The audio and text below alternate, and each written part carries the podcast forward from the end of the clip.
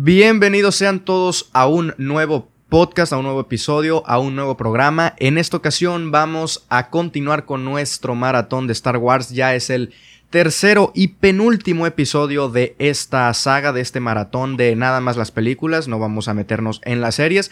Y bueno, como siempre saludo a mi estimado Freddy que anda por allá en el otro lado del país. Literalmente, en el otro lado del país, o al menos a la mitad del país. ¿Cómo estás, mi buen Osva? Un saludo a ti y a quienes nos ven y nos escuchan. Así es, porque, bueno, como recordarán y como ya se está volviendo costumbre, pero bueno, yo lo explico por, por si las moscas. Este episodio, al igual que el próximo y al igual que los dos anteriores, pues están disponibles también en el canal de YouTube, Osva Cine, ahí lo pueden encontrar. Es, es, es el mismo formato, no hay de que material exclusivo o algo así. la única diferencia es que, bueno, si lo están viendo en YouTube, nos pueden ver nuestras caras. Y si esto lo están escuchando en Spotify, pues bueno, y si quieren ver nuestras caras, pues pueden ir a, al canal de YouTube. Pero, pero bueno, antes, eh, ¿qué show, Freddy? ¿Qué, ¿Qué, me has... A ver, siempre te pregunto lo de la cuarentena y te lo dije la vez pasada también, pero me gustaría que me dijeras, a ver, ¿qué pregunta estará buena? yo, porque yo te iba a decir, bueno, es que no viste el tráiler de Tenet, ¿verdad? No, no, no, ya sabes que yo no soy de, de ver trailers. Siempre te, salió y lo compartí, pero. Siempre te pregunto esperando que digas, sí, lo vi. yo te pregunto esto porque, no sé si te enteraste, pero hoy o ayer en la noche, bueno, a ver, al día de hoy que estamos grabando, esto lo estamos subiendo en jueves y viernes respectivamente a Spotify y a YouTube, pero salió el primer tráiler de una de mis series favoritas, The Dark. No sé si viste ahí que lo compartí por todos lados.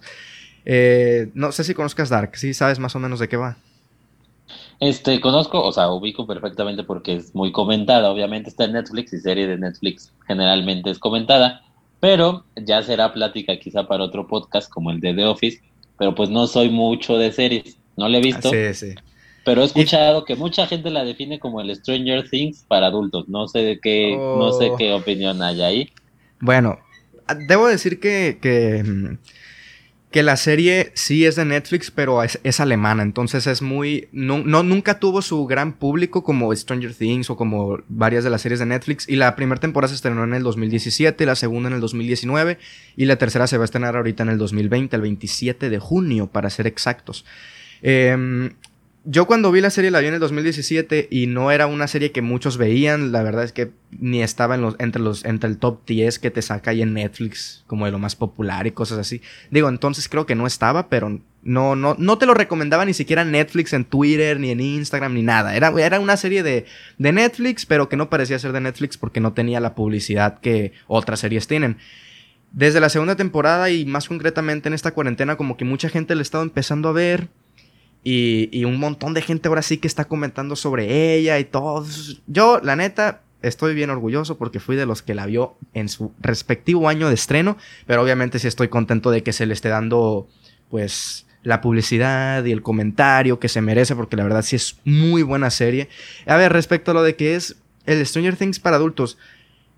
Mmm, creo que sí podría ser como que más o menos esa definición, pero sería como quedarse muy superficial. Porque Stranger Things, no sé si las viste y no sé si quieres que... No, no es, no es spoiler, es más, Stranger Things trata sobre que hay un mundo alterno, es como el Upside Down, que es como que ahí viven...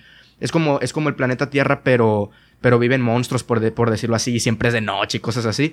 En Dark es más de viajes en el tiempo, o sea, es de que la serie abarca tres, por lo menos en la primera temporada, para no ser spoilers, abarca 2017, 2019, no me acuerdo, o sea, el presente, 33 años en el futuro y 33 años en el pasado. Entonces ahí como que se desenvuelve la historia. No voy a hacer spoilers porque la verdad es una serie que me gustaría que muchos de ustedes vieran.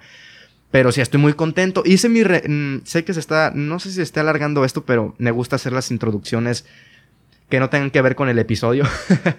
eh, iba a decir? Ah, sí, salió el tráiler y le hice reacción, grabé mi reacción, la subí a YouTube y no sé si viste todos mis tweets que estuve tirando ahí en Twitter. Pero estoy, bien, estoy bien contento porque es el video que más visitas ha tenido en menos tiempo. No sé si lo dije bien. A la primera hora de que lo publiqué tenía como 100 visitas, a la segunda ya tenía 200 y, a, la a las 3 horas ya tenía 300 visitas y yo de... cabrón. Y ya se suscribieron algunos, no todos obviamente, pero sí se suscribieron algunos. Entonces, no sé, yo estoy contento. Yo estoy con... Salió un nuevo tráiler de Dark ¿Qué más? Vi, vi varias series, varias películas que me gustaron mucho. Ahí están en mi letterbox. Subí video y le fue muy bien. Así que yo estoy muy contento. No sé tú del otro lado del país cómo esté por allá. Este, bueno, yo contento siempre, toda la vida. Es ese optimismo. Este, en cuanto al cine y demás, pues hemos tenido ya más noticias. Se va volviendo a la normalidad un poco. No todas las noticias son buenas noticias pero eh, ya, ya empieza a salir tanto en el cine como en todos los ámbitos, pues un, una buena cantidad de noticias. No comentes las noticias, porque te iba a preguntar esto después, ya que acabáramos el episodio, pero bueno, ya que lo comentaste aquí, pues te iba a preguntar, no, no me, no, no, o sea, no, no es para que, para que concordemos aquí, pero te iba a decir que si pues estabas disponible el día de mañana, que podíamos grabar sobre noticias y que sea un episodio extra de la semana, que salga por allá por el lunes, pero que sea exclusivo de Spotify. Así que síganos en Spotify porque episodios así se vienen, vaya, en el canal las noticias más relevantes, más las novedades y todas esas cosas, pues están en Spotify. No, no tienes que contestarme. No sé si tengas algo que hacer mañana o pasado, no hay apuro, saldría hasta el lunes por allá. Tienes un podcast para pensarlo. Tienes un ah, podcast. tienes todo este podcast para, para pensarlo, es cierto. Porque sí, han salido varias cosas que, bueno, muy superficialmente, Tenet salió un nuevo tráiler. Eh, no sé si viste, pero que los hermanos Safdi también firmaron un contrato de que sus próximas cuatro películas, me parece, que sean de HBO, las próximas cuatro que sean producidas por A24, que sean distribuidas por HBO. No sé si se refiere a mundialmente, ya ves que por ejemplo Uncle James salió por Netflix, ahora que sea por HBO. No sé si sea ese el acuerdo, pero bueno, ya nos pondremos al día. Pero bueno, ahora sí, Star Wars, tercer episodio de este maratón. Y yo les tengo una sorpresita, porque si ustedes son listos, ya pudieron darse cuenta más o menos de por qué tapé el fondo. No es porque me avergüence de mis funcos o de mis fotos de fútbol de cuando jugaba fútbol. bueno, tienes algo ahí de las chivas, ¿no? Yo creo que sí te ah. deberías avergonzar de eso. por favor, Freddy, por favor. No quiero empezar una conversación aquí. eh, ¿Qué iba a decir? Sí, les tengo una pequeña sorpresa que, a ver, de antemano les quiero pedir disculpas si no se ve de la mejor manera. Pero bueno, como pueden ver, es un intento de pantalla verde que de principio no es pantalla verde, así que bueno, si hay pequeños errores es porque no es verde, es roja, entonces se confunde con mis labios o con las sombras o cosas así. Pero sí, vamos a ello, vamos a mostrar que... A ver, qué foto... Ah, sí, aquí está. Vamos a hablar de las secuelas, por si no había quedado claro en el título. Vamos a hablar de las secuelas de Disney de las secuelas de Disney, mejor dicho. Y para ello, qué mejor imagen que... ¡Pum! Vamos a tener de fondo a... No sé si... Ahí creo. A Kylo. Ahí, ahí, perfecto. A Kylo que lo voy a tapar, pero va a ser como si yo fuera Kylo Ren. Va a ser como si yo estuviera en, en esta nave, que no me acuerdo del nombre de esta nave. Pero ahí está Kylo Ren. Entonces, bueno, dejen en los comentarios qué tal, qué tal está. Espero que para el próximo episodio que, sea de Han Solo y de Rogue One, pues bueno, ya pueda ser de color verde el fondo y que se vea un poquito mejor. Porque miren. Ahí, ah, ahí se ve de, se ve el fondo. Pero bueno, si hablo así, como habla la gente normal, pues bueno, no pasará nada. Pero bueno, ya, mucho, muchos preámbulos. De, como siempre, nos pueden seguir en Spotify, en Apple Podcast, en, en Anchor para en Google Podcast, en muchísimos más, pero bueno, esos cuatro son, pero esos cuatro son los más, son los más, eh, los más populares, vaya. Y también en este caso, pues vamos a hablar aquí en el canal de YouTube. Pero bueno, Freddy, a ver, las secuelas, Disney. A ver, voy a cambiar esto, no sé si se cambie me puse, me puse a la mitad mejor para controlarme mejor. No sé si se cambia el momento del video, si se haya cambiado el formato de que ahora estén en pantallas divididas o ya se quede en una pantalla y una pantalla. Bueno, ya lo veré en la edición. Sí, sí, hola. Sí, sí, hola, que ahí lo están viendo aunque no esté hablando. Porque no, te he dejado hablar. no, ahorita me desquito, no te preocupes, tengo... Tenemos mucho rato. lleno. Ok, ok. Bueno, repasando, el último episodio fue de las precuelas y, soltamos ahí una. soltamos ahí una pregunta sobre si. Si las precuelas eran incomprendidas, odiadas por muchos, tú las odiabas, tú las amabas, etc. Creo que las secuelas también pueden ir un poco por ahí, no sé tú cómo lo veas, pero yo creo que sí es como de que muchos aman las secuelas de Disney y otros tantos, que creo que es la mayoría, las odian. sí me gustaría lanzar esa bomba desde un principio como la vez pasada. ¿Tú en qué posición te, te, te posicionas, vaya, valga la redundancia? Porque las precuelas era como que, por lo menos en mi caso, había una película que me gusta mucho, otra que me parece la peor de todas y otra que, bueno, está ahí porque está ahí, pero si no está ahí no hubiera pasado absolutamente nada. Pero bueno, ahora sí, ¿tú qué opinas más o menos? ¿Te posicionas en alguno de los dos bandos o qué show? Mira, este, ya de las precuelas te había dicho que sí, me tuviera que poner en uno, me pondría del lado de, pues de los que las odian quizás. Obviamente la trilogía original la amo. Y aquí con estas trilogías de Disney pues pasa algo, pasa algo curioso. Y es que pues llega una vida, un momento en la vida de todo hombre, de todo cinéfilo, en el que tiene que comprender que si va a criticar cine o va a hablar de cine, pues tiene que dejar el lado fan a un lado. Me pasa algo con estas secuelas. Me entretienen muchísimo, mil veces más que las precuelas. Son muy entretenidas para mí.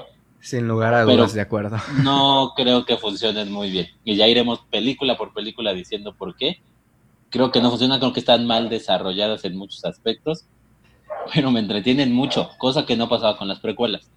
Estas me entretienen y me entretienen bastante. Ok. Eh, yo también creo que, o sea, si, así como para definir las secuelas, yo creo que también son muy entretenidas. Y es que, a ver, con el paso del tiempo, obviamente, y una parte fundamental de Star Wars son los efectos visuales. Entonces, a ver, ya estamos en los 2000. La, la primera película de esta, de esta trilogía fue en el 2015.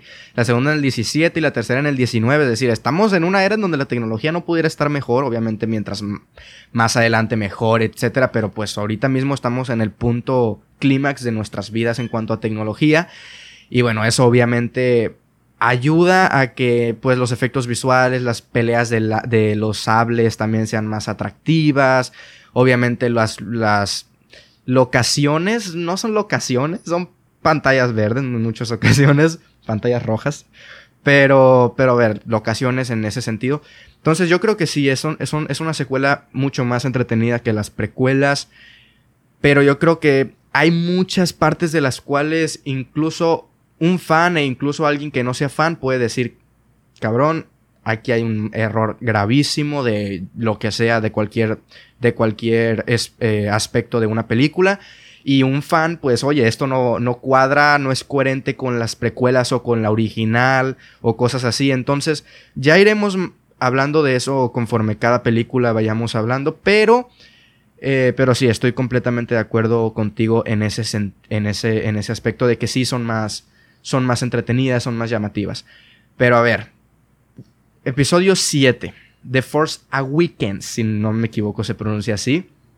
Eh, eh, episodio que transcurre, si no me equivoco, 30, 40. 30 años después. Sí, aproximadamente 30, 30 años después de la trilogía original. Entonces, obviamente, pues eh, nuestros protagonistas de aquel entonces ya están un poquito mayores, ya están un poquito viejitos. Y hacer una... Y mira, fíjate, pensando ahorita, quiero ver qué opinarías de esto. ¿Crees que hubiese funcionado más como fanatismo, como fan, como saga de Star Wars? Que hubiese sido, sí, en estos años y todo, o sea, no le vamos a quitar años a los, a los protagonistas como Harrison Ford, etc. Pero ¿crees que hubiese sido mejor que no hubiera visto, hubiera habido, perdón, nuevos protagonistas, o sea, que no hubiera estado Rey, que no hubiera estado Finn, que no hubiera estado Poe, etcétera, y que sería la misma, no la misma historia, obviamente, pero con los mismos protagonistas, con Luke, con, con Chewbacca, que, o sea, todos esos siguen, pero ya no son los protagonistas de esta historia. ¿Crees que hubiese funcionado mejor o está bien que le hayan dado como que un nuevo, no sé si sí enfoque, un nuevo aire, no sé si para nuevas generaciones porque ya son nuevos protagonistas. Sí me gustaría saber un poco tu opinión al respecto sobre si crees que hubiese funcionado mejor o de esta manera es como salió lo mejorcito que se pudo. Pues mira, no creo que hubieran funcionado una trilogía más de ellos, no creo que hubiera funcionado. Quizá una película tuviera suficiente material para mostrarnos algo, pero más de una película lo, lo dudo. Ahora, suponiendo que regresaran ellos a ser los protagonistas, ¿qué podrías contar?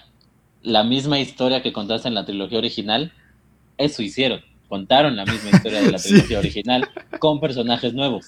Entonces, por lo que funciona, entre comillas, pues es porque son nuevos personajes, hacen lo mismo, pero son nuevos personajes. Si hubieran metido a los mismos personajes a hacer lo mismo, dudo mucho que hubiera funcionado. Quizá otro tratamiento al guion, quizá otra historia donde ellos fueran los protagonistas, sí, pero no creo que hubiéramos podido ver más de una película con una trama interesante. Ahora, yo creo que un factor muy que está muy presente en esta, en esta trilogía es el factor nostalgia. Sí, es, cierto que es una, es una secuela que prácticamente están reciclando la trilogía original, pero no me refiero a esa, a esa nostalgia, sino me refiero a la nostalgia de, de que 30 años después regresaran, pues, si no me equivoco, todos, o sea, hasta el, hasta el morenito, que no, el que los traiciona en la, en segunda, en, la, en el episodio 5, creo que, ajá, él, él regresa hasta el episodio 9, pero salvo él, Harrison Ford y Chewbacca, que son los primeros que aparecen en, el episodio 7, o sea, de, los, de la trilogía original. Luego ver a, Luke hasta el final, lo vemos a él. A Leia también. El, reencuentro entre, entre, entre Han Solo y Leia también. Entonces, creo que ese, ese factor nostalgia está muy presente, más allá de la historia, los personajes.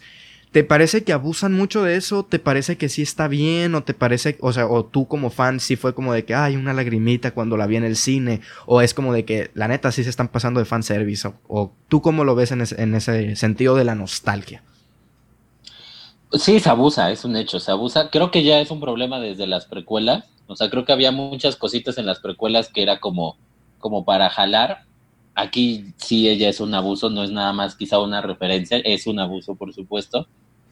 Y hay que entenderlo, Disney compró Star Wars o compró Lucasfilm, pues para hacer dinero. Y la manera de hacer dinero era recuperando todos estos elementos y trayéndolos a un, no un nuevo universo, pero a una nueva trama, donde pudieras vender a, a los personajes viejos, como viejos, y a los personajes nuevos. O sea, era, un, era una mina de oro y lo termina siendo y lo seguirá haciendo y se entiende, o sea, entiendo por qué Disney abusó de la nostalgia, que apoya la historia o no, pues yo creo que no, al contrario, hay momentos donde es como, ya, ya. Por ejemplo, rápidamente, eh, C-Tripio y Arturito están ahí porque tienen que estar, pero nunca aportan nada. O sea, en realidad no son personajes. Ahí al final tratan de meter un poco a al final, ajá. Que al final de cuentas ya, ya, llegaremos más allá sobre el episodio 9, porque aunque ya comentamos mucho del episodio 9 en otro episodio, que seguíamos estas películas con un hilo, ya sea el director o el compositor, etc. Ahora vamos pues a, tomarla también parte más como de la trilogía y como de la saga. Que en aquel entonces la tomamos más como película independiente, vaya. Más allá de la saga y de, y de, y de la trilogía. Pero ya que lleguemos allá lo comentaremos más a fondo. Pero, pero en eso de, de, de C-3PO que le intentaron dar un, un no, no, me sale la palabra, pero sí, o sea, darle la importancia en, es, eh, eh, en ese momento, pero que al final de cuentas es como de que nos intentan, incluso en el tráiler, vender esta, esta idea de que ahí, ahí, ahí, quedó C-3PO. ¿Viste el tráiler? ¿O ya después? Sí. No, ese sí, sí lo viste el tráiler. Ok, ok, entonces no estás tan perdido.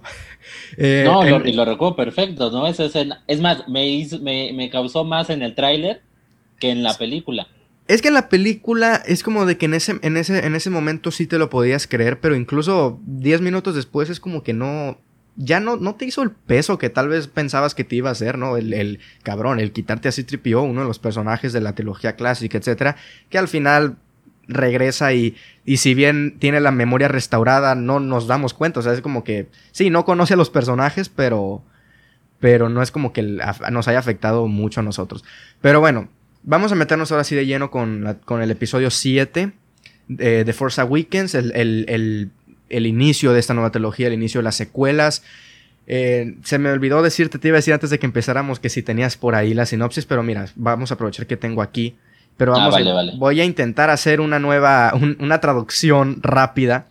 Y, bueno, rápidamente y lo más importante, eh, nos presentan a nuevos personajes como Rey, que es una, es una ¿Cómo, ¿Cómo, le describiríamos? ¿Una recolectora de basura? Una carroñera. Una, ajá, una carroñera. Una, una carroñera que vive en el planeta. ¿Cómo se llama este planeta? Son muy malos para los nombres. Yo también, ¿eh? No, no, no recuerdo el nombre del planeta. Bueno, pero es el planeta de... Ah, no, no, no, te iba a decir que sí era el planeta de Luke, pero no, ¿verdad? No, nada mm, que ver. No. Ok, entonces, bueno, sí, está Rey que va a venir siendo nuestra nueva protagonista.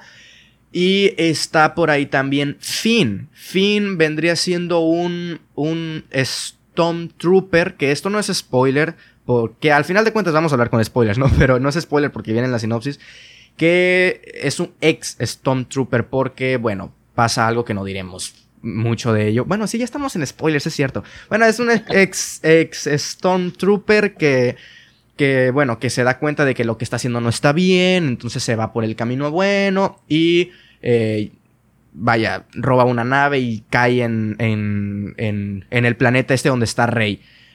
A partir de ahí, pues ya es donde sale la sinopsis. Me parece que fue muy por encima y seguramente tú puedes comentar algo más. No sé si algo más para complementar la sinopsis.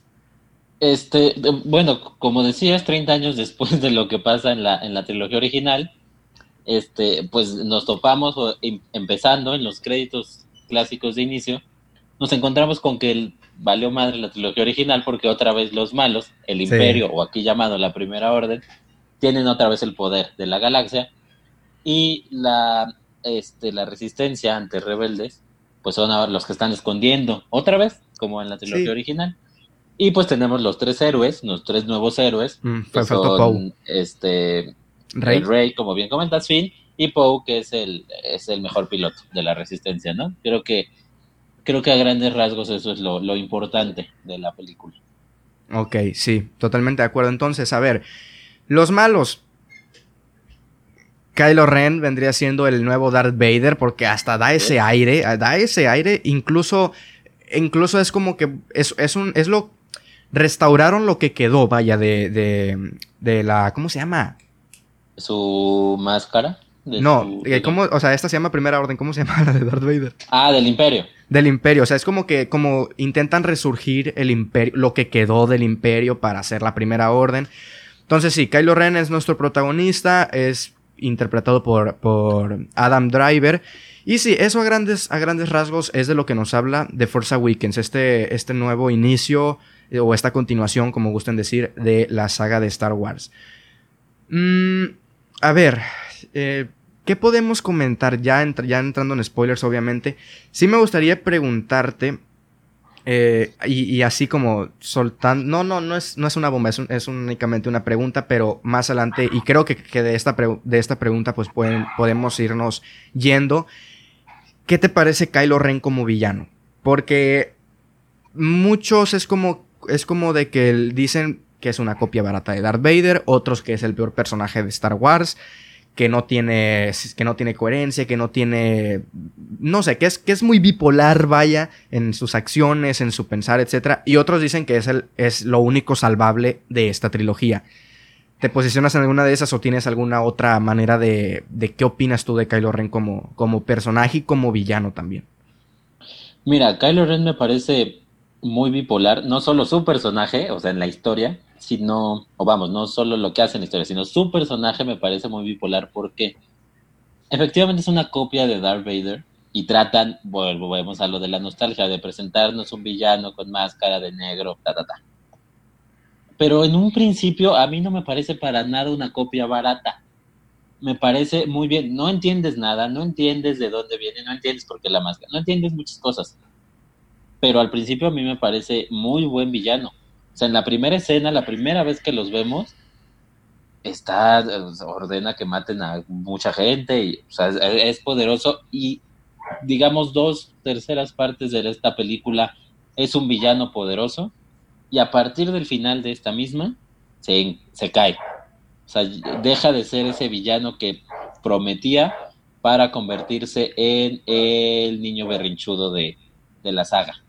No sé tú cómo lo veas. Yo también opino que por lo menos las primeras impresiones de Kylo Ren sí son muy, son muy llamativas en ese sentido de que no, no recuerdo si hay un momento en el que Darth Vader sea, no sé, o sea, no me parece, o no recuerdo que haya un momento en el que Darth Vader haya como de que mandado a matar, no sé, como lo que hace Kylo Ren, no sé si, si, si haya sido el, si me estoy equivocando, pero por lo menos creo que no te lo muestran, vaya, o sea, no te muestran a, a, a Darth Vader, no sé, destrozando cosas.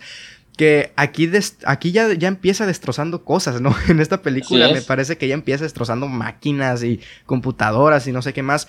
Pero sí, a mí me gusta mucho Kylo Ren, sobre todo en esta película. Me parece que es un, es un muy buen villano y me parece que es un villano que después sí va a ser el, niño berrinchudo, pero sobre todo en esta película sí me sí me imponía. No sé si también sea como que el, el, actor Adam Driver, que es un muy buen actor, y no sé si no sé si su cara, no sé si su cara también imponga, pero me parece que sí, sí, sí la hace de un buen villano en esta, en esta película. Ya después vamos a ver cómo fue la decadencia de Kylo Ren, diría, te lo resumo. pero, pero sí, yo estoy, yo estoy completamente de acuerdo en eso. Eh, ¿Qué más iba a comentar sobre Kylo Ren? algo que, no sé, me pareció, me pareció... bueno, entrando más o menos en, en, la cronología, de la película, el, primer acto, vaya, sería todo, todo este, el inicio de, de, cómo se conocen varios personajes, de cómo llegan al planeta, de cómo, porque también hasta eso hay nuevos androides.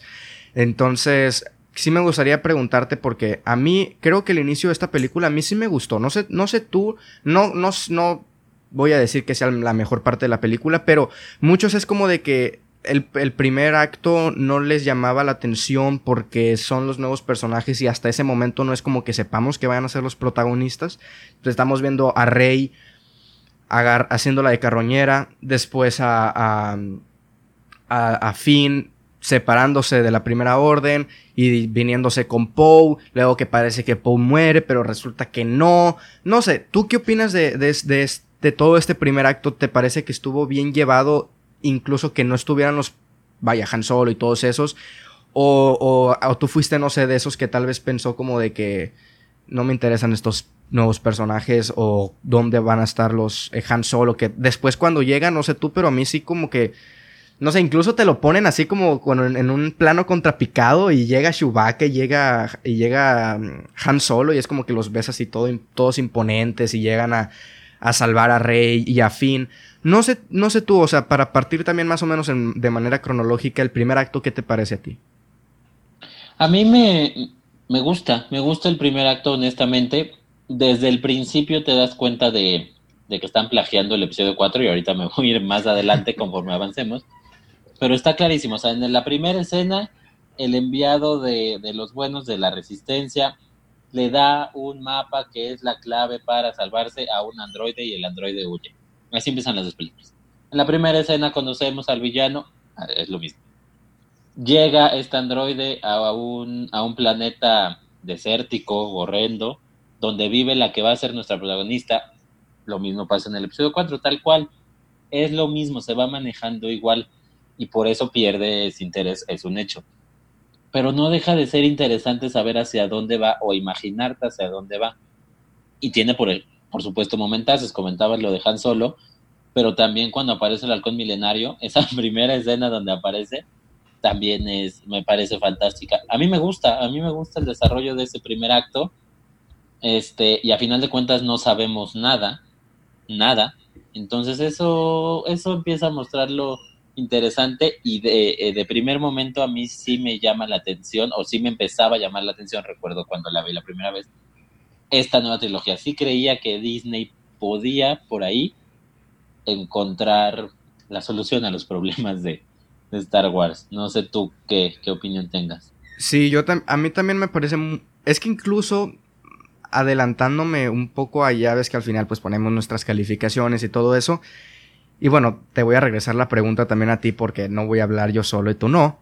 Eh, ¿Qué porque bueno, en, IMDb esta de las tres es la que mejor calificación tiene. O sea, tiene un promedio de 7.9. O sea, la verdad es que es un buen promedio. Para una película un 7.9 se está rascando el 8 y el 8 es una buena, muy buena calificación. ¿Es tu película de las tres favorita o, por ahí tienes otra? Más adelante vamos a llegar al eterno debate de The Last Jedi. Que no sé si vaya a ser debate, a lo mejor y concordamos, quién sabe. Eh, pero The Force Awakens, porque a mí, o sea, ya para, para decir la mía, es mi favorita de las tres. Me parece que como, que como secuela es, o sea, al final sí es cierto que vendría siendo un reciclaje de, de la trilogía original, pero no sé, o sea, como comentas, me parece que sí te introducen de una buena manera los nuevos personajes. O sea, Finn es un personaje que no, no tal vez no se explora mucho eso de que, hay, de que es, un ex Stormtrooper, pero, pero al final de cuentas la complejidad de, de, de, del personaje ahí está. O sea, la complejidad de que sea un ex Stormtrooper y que pues tenga eso de que no, yo estoy haciendo esto mal, debería de... O sea, lo que estoy haciendo está mal, etc.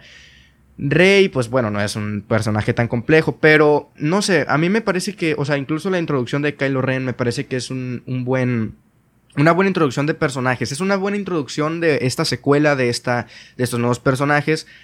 No sé tú cómo veas eso. O sea, a lo mejor no, no, sé si sea tu película favorita de las tres, pero en mi caso sí es. No sé tú. Eh, de acuerdo contigo. Es mi favorita de las oh. tres. Este, no Entonces yo creo, yo creo que vamos a. Yo creo que no va a haber debate en este. Creo, creo. Como el pasado. En este, este, no, no, no, no creo. Este es, este, sí, es mi episodio favorito. Creo que es el que más funciona. Insistir, por supuesto, en el tema de, de la copia que es. Inclusive cuando aparece Han Solo, Han Solo hace el papel de Obi-Wan Kenobi en la, en la trilogía original. Ese maestro para el joven carroñero termina siendo mm. Han Solo. No tan bien logrado como lo es Obi-Wan para, para Luke, pero tratan de hacer eso. O sea, es una serie de copias y eso sí te termina sacando hay muchas cosas que no, fun quizá sí funcionan, pero te dejan haciéndote muchas preguntas. O sea, ¿por qué los malos terminó la 6 con que terminan con los malos, con, la, con el imperio? ¿Y por qué empiezan otra vez siendo los que dominan la galaxia? Tendría que ser al revés. Así como las precuelas empezó con los buenos, ahora los buenos, o sea, los que se tendrían que estar escondiendo son los malos. Es simple lógica, no tiene por qué ser al revés, y aquí empieza así no entiendes por qué Rey es tan poderosa, por qué la conexión. Obviamente esperas que en otras películas te lo, te lo digan. Este, lo de Kylo y la máscara no lo entiendes y de spoiler no lo entiendes jamás. Pero aquí tampoco, no, o sea, no lo entiendes porque se la quita y está normal y no, no, no, no se entiende. Y después la rompe y la vuelve a reconstruir en la nueva. Pues la rompe, la reconstruye, ya, sí, exactamente. Pero, pero, pues tiene cosas buenas. JJ Abrams sabe llevar la historia y es bueno para crear historias de aventura. No es tan bueno en sus tomas.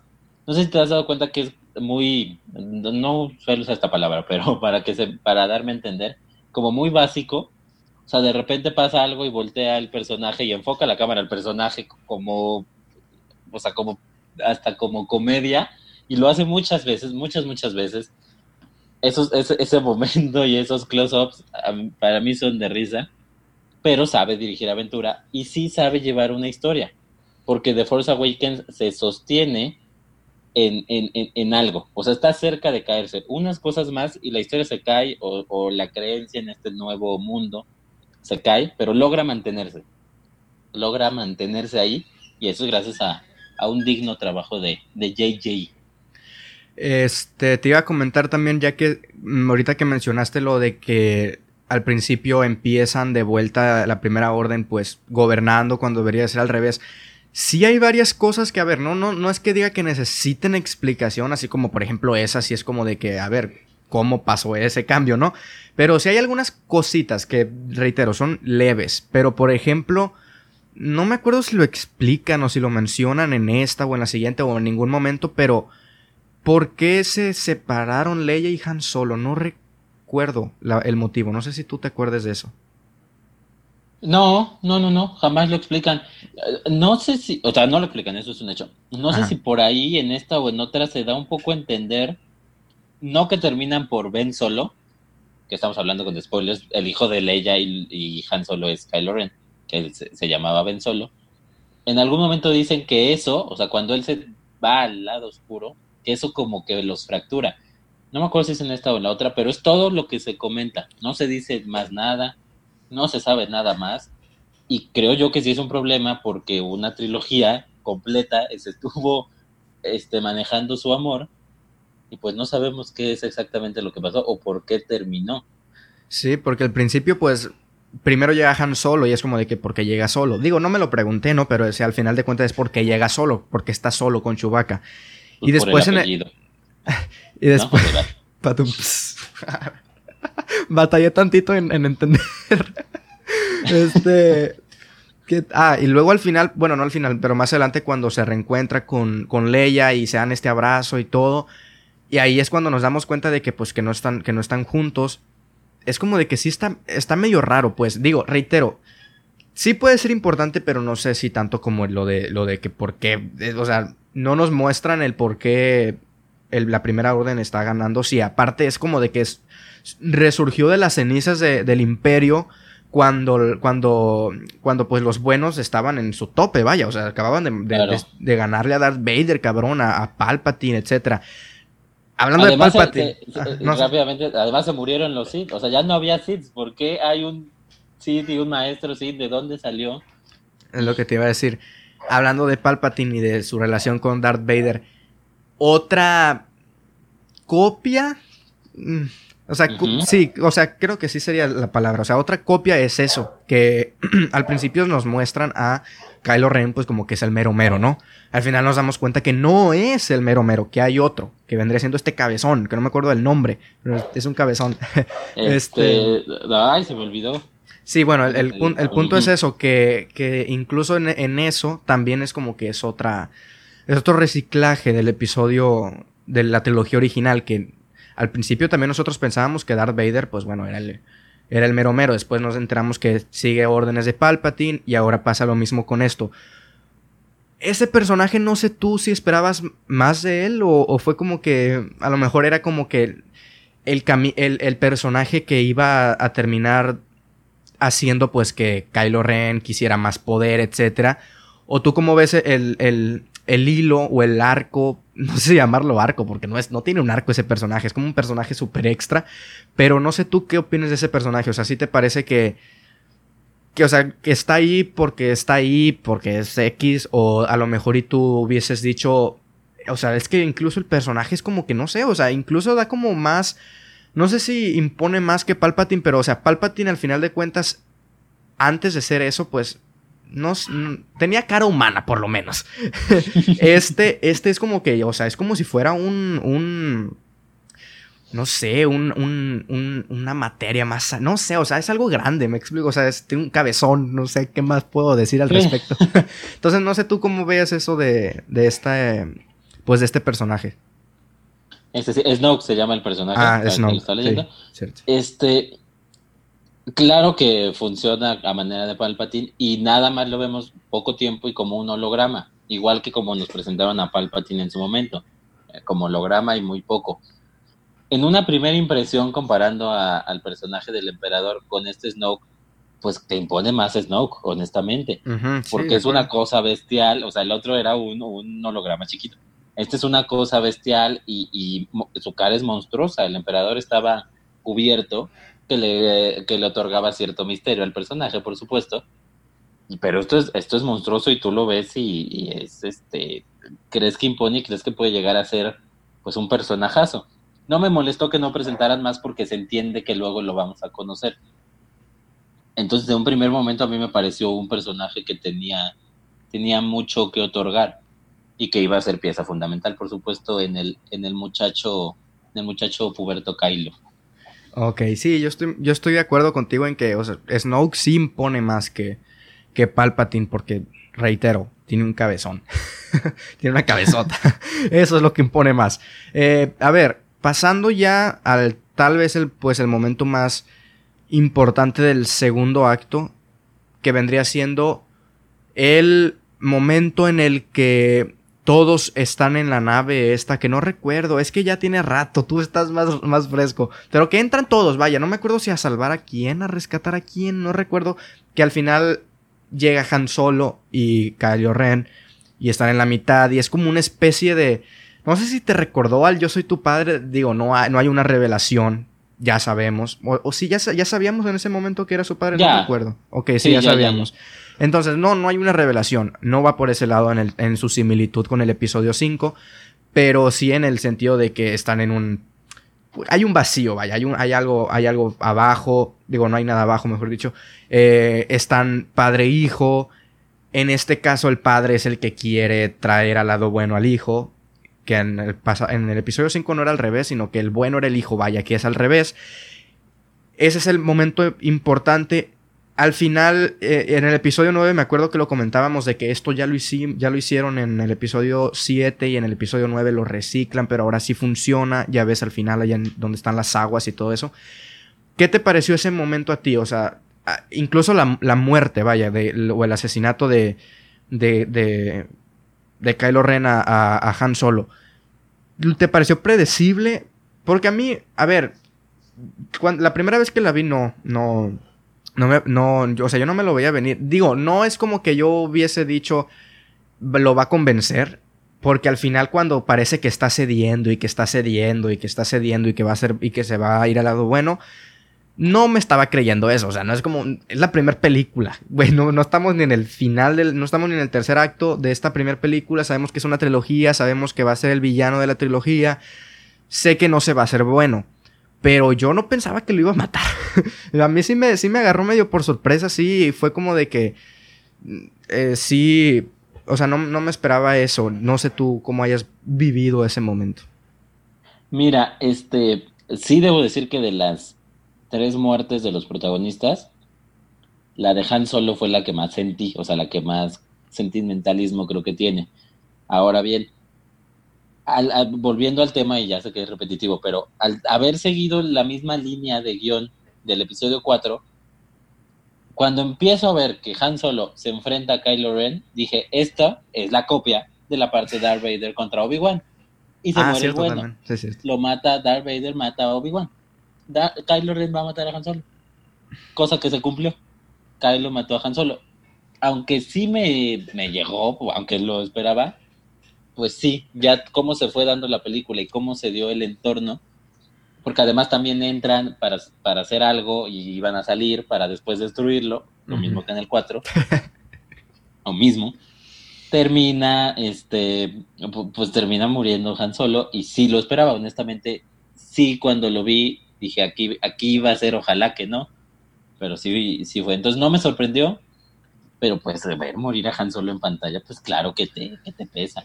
Sí, es que, o sea, es, uno de los principales, vaya, y lo están matando en el inicio de la nueva trilogía. Es como de que ya no vamos a tener a Han Solo por las otras dos películas. No sé si tú tengas por ahí el dato de.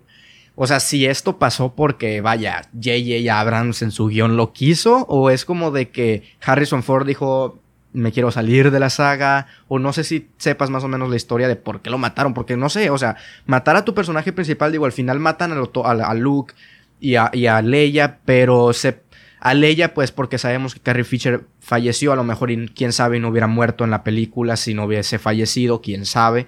Le, Luke te lo puedes, no sé si esperar, pero se lo puedes aceptar hasta cierto punto por el hecho de que terminó siendo muy heroico lo que hizo, pues, o sea, otorgando toda su fuerza, etcétera, etcétera. Pero aquí es como de que fue muy, no sé, o sea, en la primera película, a Han Solo lo mata a su hijo, no sé si, si, si conozcas eso o si sí fue algo de J.J. Abrams. O sea, a lo mejor J.J. Abrams dijo, sí, a la chingada, vamos a matar a Han Solo para que sea una película más fuerte, que sepan que esto es Disney, pero que no estamos siendo tan Disney o algo así. O no sé si, si tenga algo que ver con que Harrison Ford haya decidido salirse. Bueno, aparte, en, en, todas las de Disney siempre se muere alguien. Tampoco que me vengan con que son muy, Siempre matan a alguien y siempre trauman las infancias de todo mundo. Ahora, acá en Star Wars, este mm, sabíamos, ya lo habíamos comentado, que Harrison Ford, inclusive en la trilogía original, le pidió a George Lucas que lo matara. Mm, yo no quería regresar, muy, muy, muy mamoncillo el señor. Ni él, ni Mark Hamill, ni Carrie Fisher, que son los Leia, Luke y Han, tenían intenciones de regresar no querían hacer las, trilogías porque no espérame, estaban espérame, espérame que te, que te interrumpa ahí, porque no sé, no sé, a lo mejor y, está mal, pero en IMDb no sé si sabes que hay un apartado de que dice trivia y es como que curiosidades, cosas así. Yo vi que, que, George Lucas, o sea, leí y lo iba a comentar, pero dije, nah, a lo mejor, o sea, no, no es nada, no es una curiosidad así como las que has comentado tú, pero, pero dijo, ahorita que dices eso de que ninguno quería, ahí decía que George Lucas en una comida así en una comida X, le dijo, oye, nos compró, nos compró Disney, van a hacer una trilogía de las secuelas. Y, te digo si quieres participar y que, y que él le dijo que sí, o sea, que, que, no había problema, vaya, que incluso se le hacía muy raro que le haya preguntado, que no, que para él no era un, no significaba un cambio, vaya, que sea de Disney, que al final de cuentas él iba a seguir siendo Luke Skywalker y que su personaje no iba a cambiar. No sé, a lo mejor y sí es contradictorio lo que usted está diciendo, pero no sé a quién creerle, vaya, o no o a lo mejor y terminando tu, tu, tu historia concuerda, no sé cómo haya sido eso. Este, no, ninguna de las dos es contradictoria. Ah, ahí me voy entonces más atrás un poco. Efectivamente, cuando Disney compra a Star Wars, la única persona que se enojó de que participó en las trilogías fue Samuel L. Jackson. Lo entrevistaron y dijo que no quería dar entrevistas. Le preguntan que qué opinaba y desde su carro dijo, este, en inglés obviamente, que se joda Disney o algo así. Cuando compró. ¿En serio dijo eso? Sí, claro, sí, sí, sí ok, pero como que se me hace muy fuerte de, que diga que se joda Disney, porque al final de cuentas Marvel es de Disney, pero sí, o sea, es Star Wars, sí es diferente, pero me refiero, no sé, incluso ya está muerto, o sea, ni que fuera a salir, me explico, se pasó de lanza, la neta. un poco sí, quizás sabía un poco el giro que le podía dar Disney, quizá. O sí, viene de Marvel. También comentó después, sí, viene de Marvel, que ahorita voy a hablar de Marvel y, y Disney, Star Wars, prepara. Ok. Este, o quizá, también lo comentó después, dice que fue una estupidez que Lucasfilm se vendiera por tan poco dinero. O sea, dice que esa franquicia valía mucho más, cosa en la que estoy de acuerdo. Y que mandó a chingar a su madre a Disney. Literal, en una entrevista. Bueno, en una entrevista, lo, lo siguen las cámaras y todo lo que dice.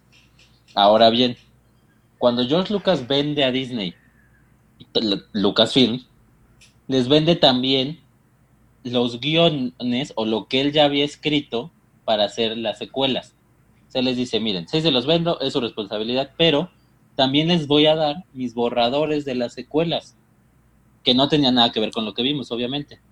En esos borradores, efectivamente, el, como tenía que seguir, el bien es el que prevalece, y solo se menciona a Luke, a Leia y a Han Solo, pero se les menciona y por ahí tienen quizá cameos, porque la línea iba hacia otra familia, hacia otro, o sea, ya no iba a seguir la línea de los Skywalker ni de los solo.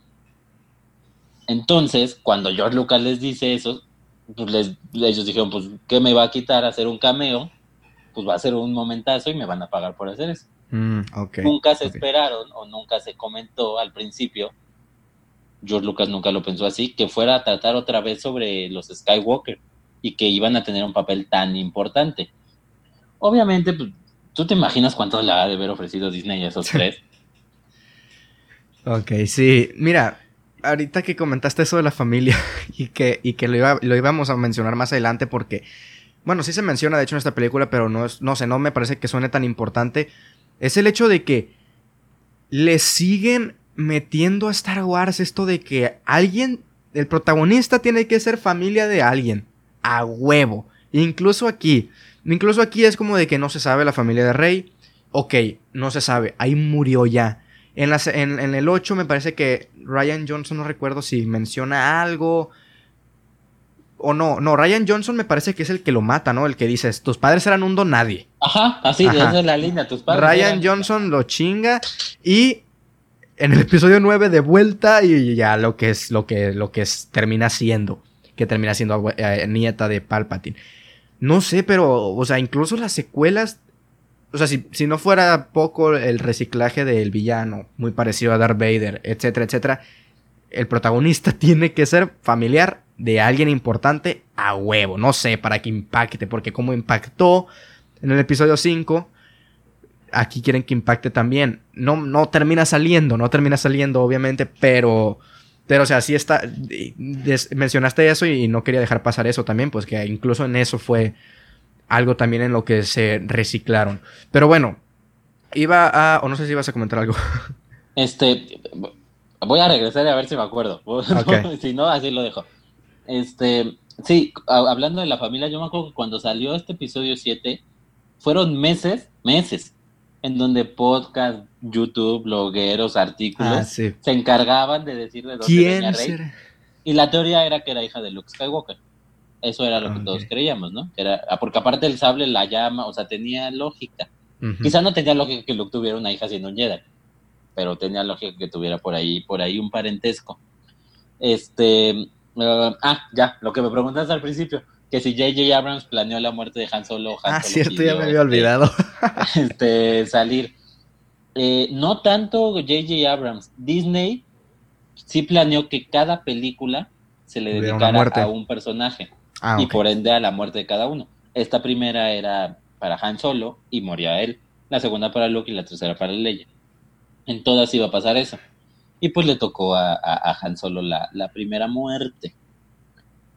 Y, pues sí, o sea, no fue tanto de J.J. Abrams, así se planeó la trilogía y, eso pasó. Yo creo que Harrison Ford, si le hubieran pedido regresar, regresaba. Que de hecho regresa al episodio 9, dos segundos. Por un momento, sí. Pero regresa. Ok, bueno.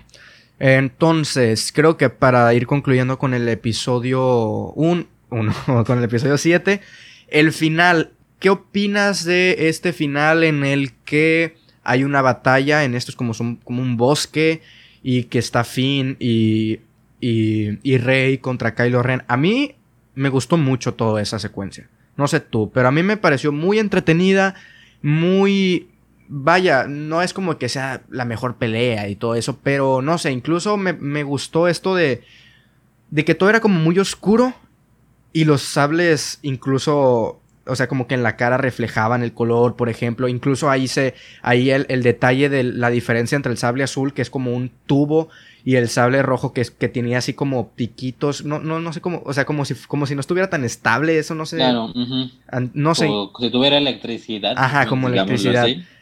No sé tú, pero a mí, a mí me gustó mucho esa, ese tercer acto, toda esta pelea.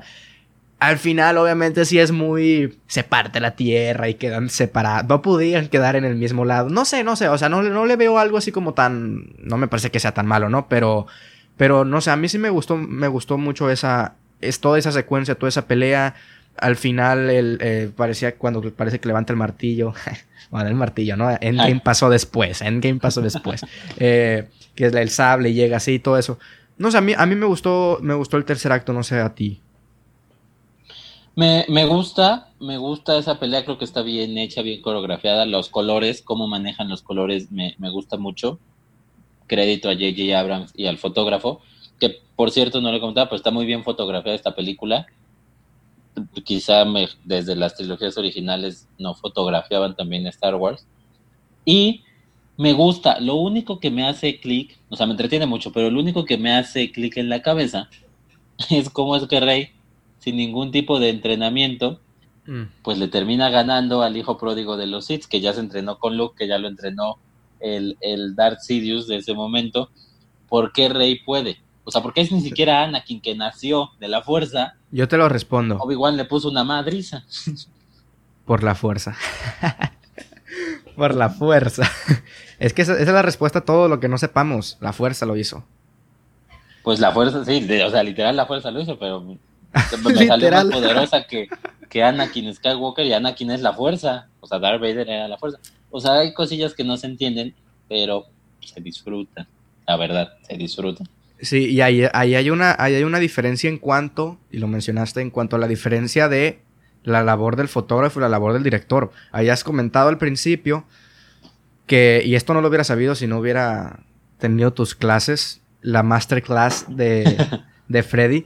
Que en cuarentena ya voy a, cobrar, voy a subir que, o sea, lo del director, o sea, no, las, las tomas, vaya, o sea, cómo es tan básico esto de el zoom, etcétera. Eso es lo del director. Y ahorita lo de que está bien fotografiado, o sea, los colores, la iluminación, todo eso es lo que hace el fotógrafo. Entonces, al final de cuentas, terminaste siendo un ejemplo de la diferencia sin que te dieras cuenta. sí, no, ni, yo estaba aquí cotorreando, yo no me di cuenta. Pues, Pero sí, y también, digo, tú lo notaste, ¿no? Con los colores y todo lo que te esa escena, pues. Sí. Pues bueno, yo creo que para ir cerrando con este Forza Weekends, a menos de que tengas algo que, que comentar, que no sé, a lo mejor y se nos está pasando algo importante, no la tengo tan fresca yo, pero y ya y si tienes algo que decir, bueno, lo dices y después contestas a esto, pero bueno, ¿qué, qué, qué, qué calificación vaya le pusiste a esta a esta película? Y, y, bueno, ya dijimos que para ambos fue nuestra favorita de las tres. ¿Cuál fue tu, tu calificación, vaya, a esta película? Ok, dos cosas nada más. y me vas a tener que responder antes de que yo te responda a tu pregunta. La primera, algo que sí valoro de este guion, es que Leia y Han Solo, que son los personajes adultos que vemos, sí maduraron. No vemos a la Leia del episodio 4, 5 y 6, ni al, ni al Han Solo de esos episodios. Sí, maduran. Y eso es bien difícil porque, sobre todo en estas películas, no se dan cuenta. Aunque hayan crecido, los presentan igual. Aquí sí se ve una maduración, se ve un cansancio porque ya otra vez son minoría. Sí, eso, eso me gustó y casi nunca lo toman en cuenta en este tipo de películas y aquí sí, eso me, gustó. Y lo segundo y último, antes de contestar tu pregunta, este, quiero saber qué te parece, en términos generales, las actuaciones, que a mí me parecen correctas, pero hay alguien que no, que no, que no. Quizá adivines quién es. Quiero saber qué te parecieron las actuaciones en general. Ok, hay alguien que no, no, no me había puesto a pensar en eso. A ver. Ok, a ver, te voy a, te voy a decir si, si dame una pinche pista perdida. Si es uno, si el que, el que no más no es uno de los tres principales. Digo, cuatro contando a Kylo Ren. Este, sí. De hecho, mi uno y mi dos que no son de los principales, de los cuatro principales. Ok, mira, no sé pero a mí, a mí me gustó, o sea, me gustó eh, Daisy Ridley. A lo mejor ya es uno de los que a ti no. No sé, a mí... Mm, no, o sea, no es como que la, no es como que Star Wars digo ninguna, ninguna de Star Wars, ninguna trilogía, ya lo comentamos, es como que las actuaciones sea lo mejor. Estamos completamente de acuerdo en eso, incluso en esta trilogía, de que las actuaciones no son lo mejor de las películas. En las primeras dijimos que obviamente tenía que ver la dirección de George Lucas. Aquí me parece que tampoco es como que sea unas grandes, actuaciones. Pero no sé, a mí Daisy Ridley me parece que está, que está correcto. Eh, Adam Driver a mí me gusta digo, no sé, a lo mejor no es como de que en este papel se haga como el superactor que es, o sea, no es como que pueda desenvolverse como el actor que es, como por ejemplo lo hizo en Marriage Story o como lo hizo en Black Clansman, por ejemplo, que la vi hace poco, por cierto, por eso digo. muy buena, ¿eh? Muy buena. Sí, muy buena. A mí también le dio un 9. Este, eh, eh, eh, a mí, o sea, si tuviera que decir dos, serían los otros dos. Poe y, y Finn. Ok. Pero ayer vi Ex Máquina y me gustó Oscar Isaac.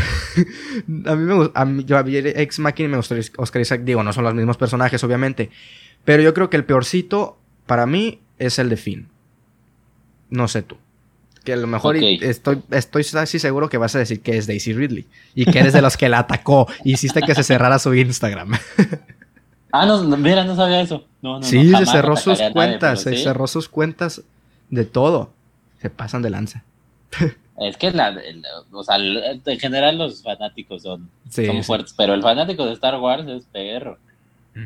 Eh, son rudos. Este, a ver, sí, obviamente, por ejemplo, en la trilogía original, quizá el que menos funcione como actor sea Mark Hamill, siendo el protagonista, es como por momentos raro. Pero de todos modos, en contrapunto, Alec, Alec Guinness fue nominado al Oscar por hacer a Obi-Wan. Entonces, si quieres, si quieres, puedes. Entonces, de estos cuatro, te los ordeno rápidamente. A mí la actuación que más me gusta es la de Oscar Isaac, en ese tipo badass, ¿no? Ese, hombre como Han Solo un poco, que hace lo que quiere y demás, pero que logra resultados. A mí me parece que funciona muy bien.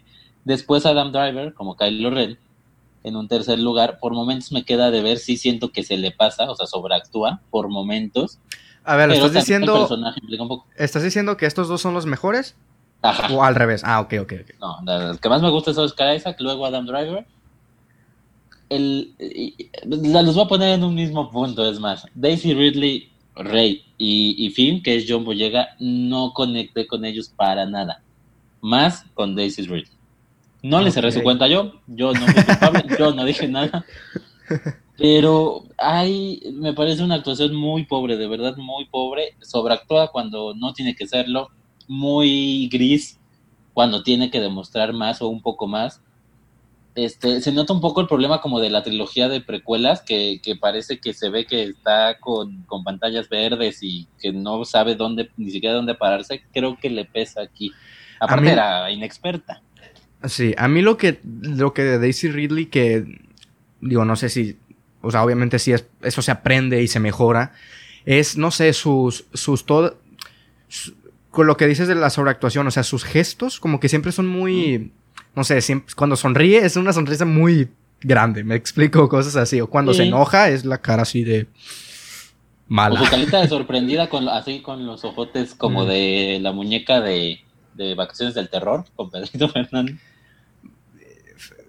Sí, es que creo que, creo que de, esos, de esos cuatro, en cuanto a actores, no actuaciones de aquí, están en, en Adam Driver, actores, o sea, de que cuál tienen Adam Driver, Oscar Isaac y los otros dos, digo, yo no conocía ninguna, ninguna actuación de ellos, así que no es como que los pueda calificar que sean buenos o malos actores por esta película, pero en, eh, yo creo que en cuanto a actuaciones sí es así, ¿no? O sea, creo que Adam Driver sí es el que ha demostrado más, creo yo.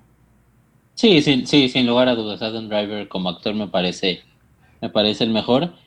Daisy Ridley no le hemos visto hacer, o sea, salió por ahí en el Expreso, Asesinato en el Expreso de Oriente, creo que se llama.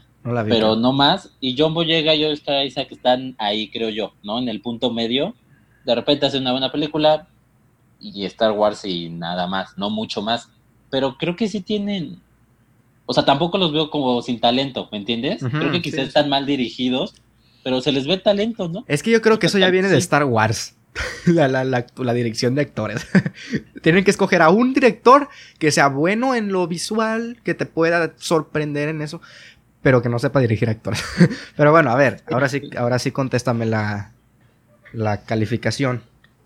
Tu primero. Ah, ok. Este, la, o sea, la tenía guardada yo, de la primera vez que la vi, con un 7. Ahora que la volví a ver, ya di mi, mi calificación final, es un 6. Para mí es un 6 por todo lo que pierde, por todo lo que olvida de la trilogía original, porque se olvida de la mística, porque copia, y eso no lo puedo dejar a un lado. Entonces estamos hablando de que las otras dos sí son... ¿Te acuerdas que tiene que iba a haber maderas en el pasado? Ajá. Ah, ah, ahí vienen, ahí vienen, ahí vienen. Yo le puse, a mí me gusta, a mí de verdad y ya hemos comentado todo, lo, la copia y todo, pero a mí me parece que funciona muy bien como para nuevos fanáticos y como, digo, al final de cuentas es una copia, ¿no? Pero funciona, funciona, creo que funciona. es, la, es, la, palabra. Y, y, y es, eh, o sea, me parece a mí muy, no sé, a mí sí me, me pareció en, a, a, a, como lo que una película Star Wars es, me pareció bien. Yo le di un 8. Yo le di un 8. Esa, la, esa, es la, es la que más le di de... De, de, esta trilogía. De esta trilogía. Y es la, la... O sea, está en... No es como la, ninguna de las otras dos le puse 8. O sea, ya esta es la única que 8 y las demás sí tienen menos de 8. Pero no sé. Yo pensé que cuando dijiste que le habías dado un 7 y, que cambiaste, pensé que decir que le habías cambiado un 8. no, no, la tuve que bajar. Y me, me entretuvo igual, o sea, me entretuve mucho. Y ese, o sea, pero hay que diferenciar sí es entretenida, por supuesto que es entretenida, yo no lo niego, pero sí carece de muchas cosas. La comedia tampoco funciona, trata de meter chistes ahí, mete pocos, no muchos, luego en otras hacen más, pero tampoco creo que funcione, o sea, un 6 creo que ahí, ahí. Ok. Sí, a ver, a ver, quiero aclarar algo porque alguno se acordará que le puse un 8 al episodio 5, no, no quiere decir que estén a la par, sino que no sé, a lo mejor obviamente siempre tienen que ver las expectativas, ya comentamos eso, pero no quiere decir que esta esté a la par del episodio 5, ni mucho menos aunque le haya puesto un 8. O sea, el episodio 5 sí está infinitamente mayor. De eso no hay duda. Em, a ver, ok. Episodio 7. Fíjate que nos extendimos mucho con el episodio, con el ¿eh? episodio 7. Episodio 8. Quiero que me digas, en caso de que sepas, ¿Por qué decidieron cambiar de director? Primero que nada. A ver, vamos a, vamos a empezar con eso. Episodio 8 es dirigida por Ryan Johnson, el que dos años después nos traería Knives Out. Y bueno, el episodio 8 fue... Ah, el episodio 7, se nos olvidó decir, que termina con Rey llegando al lugar donde está Luke y así como quedando en el sable. El episodio 8 comienza Luke agarrando el sable y tirándolo a la chingada. Ok, ya hablaremos del episodio 8. Que yo, yo pensé que, a ver, si le pusiste un 6 al episodio 7, yo, no sé, yo pensé que, iba, que iba a estar mejor. Bueno, ya, ya eso. El episodio, el episodio 8, dirigido por Ryan Johnson, es 15 minutos más largo que el episodio anterior. Este dura dos horas y media. Y bueno, aquí el guion lo escribe Ryan Johnson y nada más. Ryan Johnson es el director y escritor. En, en IMDb tiene un 7 de, promedio. ¿Por qué estoy diciendo las calificaciones? No sé, para que se den una idea, a lo mejor. Por si no las han visto, para que más o menos sepan qué opina la gente. Tiene .4 menos que el anterior. Pero bueno, a ver. Ah, no, no, me preparé para la, para la, para la sinopsis. Pero eh, eh, una sinopsis con spoilers. Llega Rey a, eh, a con Luke. Nos damos cuenta de que, bueno, algo pasó con Luke al final de cuentas lo que termina siendo esta relación es termina siendo un maestra maestro alumna eh, esta relación. Y por otro lado pues bueno por otro lado eh, lo mismo la resistencia se está preparando para enfrentar a la primera orden va a haber madrazos es Star Wars vaya no, no es como que la, historia cambie mucho de un episodio para otro. Eh, creo que no, no hay algo más que decir de la de la sinopsis te tiro la bomba. ¡Pum! A la chingada. Tú eres, bueno, no sé, supongo que ya me diste un poco eso por lo de que si, si esta no, si esta tiene o seis o menos, em, entonces eres de los que a lo mejor no es tan como marcado, pero sí eres como de los que dijiste qué chingados hiciste Ryan Johnson, o, es, o eres de los que apoyó o, no le pareció tan mala, vaya, el, episodio 8. ¿Tú qué opinas de eso? Mira, voy a, voy a responder tu primera pregunta para dejar en suspenso esto. Este, ¿por qué, tres ¿por qué otro director? ¿Por qué J.J. Abrams y luego Ryan Johnson? Muy sencillo. Cuando Disney compra la, Lucasfilm y decide hacer esta nueva trilogía, dice o toma la decisión de hacer lo que hizo la trilogía original, darle un director a cada película. Lo que alguien en Disney no pensó es que las tres películas originales estuvieron escritas pero escritas por las sí, es cierto. Y Disney dijo no. Entonces la primera la escribe J.J. Abrams y Lawrence Kasdan, que escribió las 5 y las 6, o sea, tiene cosas del original. Y aquí Ryan Johnson le dan, pide, y se la dan. Raro, siendo Disney, libertad creativa para dirigir y para escribir. Se supone que solo era libres directores, pero le dan también la oportunidad de escribir completamente y pues termina por hacer un episodio. El, más, el que más divide, me queda claro. Los fans lo odian, lo odian, lo odian, lo odian. Y la crítica en general, pues está cerca de amarlo este, en general. Justo estoy, estoy metiéndome a Rotten Tomatoes y se traba tantito. Espero que no se trabe por mucho. estoy intentando meter aquí a Rotten Tomatoes para ver exactamente eso. Ok. 43% de aceptación en audiencia para The Last Jedi. Que vamos a meternos aquí en, en cuánto salió de promedio. 2.7 estrellas de 5. Así que, bueno, al final. Es un 5, ¿no? sí, es un 5, es un 5. Ajá. Y el tomatometer, el tomatometer, un 90% de aceptación. O sea, de 465 críticas aquí aprobadas, 420 fueron positivas, es decir, de 6 o más, por si alguien no sabe cómo funciona esto, de 6 o más, y 25 negativas, de 5 para abajo. 90%, 8.1 de promedio para la crítica. Es decir, estamos hablando de un incremento grande en cuanto a lo que dijo la crítica a lo que opinó la crítica y lo que dijo, lo que dijo los fans. Pero bueno, nada más quería comentar eso para ponerlos un poco en contexto. claro, claro, claro, y es importante.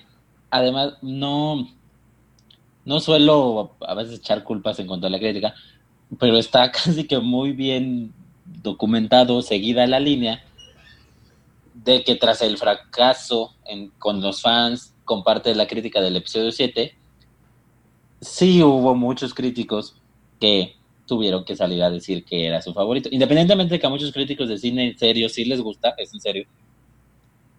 sí tuvieron que salir ¿Es en serio? Sí, sí, sí, este, no me acuerdo quién por ahí, pero el punto es que sí mucha crítica, sobre todo en Estados Unidos. Pues eh, no quiero decir la palabra, pero sí fue obligada por Disney a decir que les gustaba o a dar opiniones buenas por ahí. Tan sí que tú puedes leer las opiniones de los críticos de Estados Unidos y en pocas palabras se pueden resumir como el guion es malo, no está muy bien dirigida, pero qué entretenida. 9 de 10. A, a intentar buscar eso. En Film Affinity te las traducen, así que voy para allá. ah, pues seguramente ahí encuentras. Tú sigue hablando, tú sigue hablando, yo voy a buscar esto. Ahí en Film Affinity seguramente encontrarás internacionales y más o menos van por ahí. Hay una que dice que el guion no tiene ni pies ni cabeza, pero que no pasa nada. Algo así. Es una locura. Entonces, volviendo a la pregunta, a la segunda pregunta ¿qué me haces, pues no es que la trajera contra Ryan Johnson ni cuando la vi ni ahora, pero sí me parece la peor de las tres nuevas películas, quizá la peor de todo Star Wars en el cine. Y las razones sí van a lo que critican. Espérame, espérame, creo que no te alcancé a poner la atención suficiente por estar leyendo. ¿Me puedes repetir eso, por favor? Ah, claro que sí, con todo gusto. No, no, que no le tire a Ryan Johnson. Me parece la peor de la nueva trilogía y quizá la peor de todo Star Wars en el cine. ¿En serio? Ok, ok, ok. Bueno, está bien, está bien. pero ahí, ahí yo la, yo competiría ahí con el ataque de los clones, cuál es peor. Ahí todavía me, queda por, por definir eso. Este, ¿quieres decir algo antes de que me suelte como hilo de media? O ah, no, no, o sea, nada más iba, antes que nada iba a comentar así unas pequeñas críticas. A ver, las, la, eh, no sé, las más de este. The New York Times, Manhola Dargis, dijo, eh, mujer, dijo, Star Wars The Last Jedi es verdadero. Esto, esto, a ver, es obviamente un fragmento de la crítica, ¿ok? Sí, a lo mejor y, y, dicen cosas más argumentadas en el artículo completo de pinches tres páginas. Pero bueno, en, tres renglones dijo Star Wars de las Jedi es verdaderamente buena, con signos de exclamación. Un entretenimiento satisfactorio y por momentos fascinante, de manera remarcable, tiene ingenio visual y un toque humano. Ok, The New York Times, Rolling Stone, que me parece también otro de los interesantes, dijo, es la película épica que estabas esperando, con divertidas sorpresas, maravillosas aventuras y sorprendentes revelaciones que te dejarán anonadado. Y ya para cerrar con eh, The Variety, Variety, Variety, Variety. este no le puso verde, este no le puso verde, le puso una amarillita, así que bueno, no es, no es, a lo mejor es como de un 6, un 7 o así puso el trabajo de Johnson es en definitiva una decepción, el capítulo más largo y menos esencial de la saga. Eso no quiere decir que no sea entretenida. Ok, aquí este men fue lo que dijo, lo que dijiste tú, pero sí dijo lo que dijiste. O sea, o sea, este sí dijo que es entretenida, pero que eso no la hace una buena película. es, fue el único de los tres grandes, vaya, que dijeron eso. Entonces, a ver, ¿qué iba a comentar? Mm, ¿Decimos la calificación de una vez? Ah, podemos partir de eso, ¿cómo no? a, ver, bueno, tú di primero porque tú ya soltaste todas las pestes. A ver, voy a adivinar. No, no, no he soltado ni una. ok, voy a adivinar. Le pusiste, si dijiste que está a la par y le habías puesto, ¿cuánta la otra dos? ¿Dos eh, estrellas? ¿Un cuatro? sí, dos de cinco, cuatro de diez. Ajá. ok. Cuatro de... Yo creo que le pusiste un tres. Una este, estrella y media. Eh, no, me quedé igual que en Ataque de por eso todavía no sé. Le puse 4, 4 de 10. Este, usted, mi querido No, no, no. Muy, Ok, te voy a decir más o menos hacia grandes rasgos y tú, y tú intentas adivinar. ok. Ok, a mí. A mí de las Jedi me pareció no la peor de esta saga. ahí lo dejo. No la, no la peor de esta saga. Y ya estás viendo en Letterboxd, ¿verdad? No, no busques. No, no, no, no, no. No, estaba viendo otra cosilla. Pero este, Ok. Ya, ya llegaremos a eso. Lo de Luke Skywalker, ya llegaremos a eso. O sea, cómo fue tratado. A mí me parece que sí hubo algunas. No sé si llamar las sorpresas, pero algunos. Por ejemplo, eso de que. de que. de que lo intentó matar Luke. O sea, porque percibió una fuerza mala en en él y todo, en, en, Ben Solo y todo eso. No sé, a mí me, por ejemplo, ese tipo de cosas a mí me gustaron. No sé, es que a, mí, a mi parecer no me parece la, la película peor escrita. No sé, creo que Ryan Johnson es un buen escritor. No, entiendo eso de que el personaje de, de Luke, pues es como que muy distinto, pero no sé, creo que al final no es como, al final como que sí te lo, no recuerdo exactamente cuál es la explicación de por qué hizo todo eso, o sea, por qué tiró el sable y todo eso, o sea, no recuerdo exactamente, pero yo recuerdo que sí me quedó con un, a ver, no me parece que sea la peor justificación del mundo. Eh, reitero, a, mi modo de ver es la, segunda de, de, de estas secuelas. O sea, a mí Star Wars fue la que menos me, La de Rise of Skywalker fue la que menos me gustó. Así que no sé, o sea. Sí, algo que le veo mal. Completamente la duración. Se me hizo larga. O sea, dos horas y media sí se me hizo larga. Pero, por ejemplo, a mí, y uno que decía otros críticos ahí que leí también, a mí todo el tercer acto me gustó mucho. A mí me gustó mucho el tercer acto. O sea, todo cuando. Desde lo de la, desde lo de cuando llega Luke hasta cuando antes de eso están intentando. hasta que se quiere suicidar o sacrificar, mejor dicho, Finn, yendo a por. a por esa. a por, a por ellos, vaya al, frente. Por el. Ajá. Ah, no sé, a mí creo que sin, sin duda es, lo, es de lo mejorcito de, de, del episodio. Bueno, no, no, de lo mejorcito, o sea, es de lo que más me gustó. O sea, decir mejorcito a lo mejor es decir que todo lo demás es muy malo. Para mí, no sé, es, es, es, lo que yo opino. No sé si puedas adivinar con eso. No sé, es que a mí creo que sí, el punto tal vez más grave es la duración. Que yo le encontré. Sí, digo, no, no, no como tal el problema es la duración, porque podemos ver el padrino, lo que quieras, ¿no? El tema es que, sobre todo en el segundo acto, no sé si coincidas, se vuelve muy lenta. Empieza bien.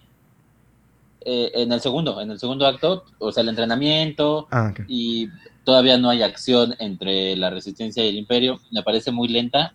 Los primeros minutos son entretenidos, el tercer acto es entretenido, entonces creo que ahí pierde muchísimo, muchísimo. Termina arriba porque termina con un buen tercer acto, que dirán los, los maestros de cine que tu película, el primer y segundo acto, puede no interesar. Si el tercero termina arriba, la gente sale con una buena sensación en la boca. Es así, de acuerdo. Entonces, este, creo, respondiendo a tu pregunta, o tratando de adivinar cuál fue tu calificación. Creo que me la vas a poner muy abajo. 8 fue el segundo. Mira, yo creo que yo creo que estás en un 6. No, no creo que estés, porque si el 4 te medio sorprendió, al otro le pusiste 8, creo que estás en un 6. ¿Respuesta final? Respuesta final, aprieta el botón. Ok, yo le puse un 7 a The Last Jedi. Sí, estás muy enamorado. No creo que sea enamorado. Es que creo que. Bueno, ya, ya, a lo mejor y tú me dices, no, es que esto no es lo único malo, es que esto, esto, esto, esto, esto, esto, esto, esto, esto, y esto otro. Pero creo que la gente y sobre todo los fans por lo que odiaron esto, y tú le preguntas a un fan, ¿por qué odias Star Wars de las Jedi? Por lo que hicieron con Luke. ¿Y por qué más? No digo que, tú, porque a lo mejor tú me vas a sacar más cosas, pero ellos. ¿Y qué más?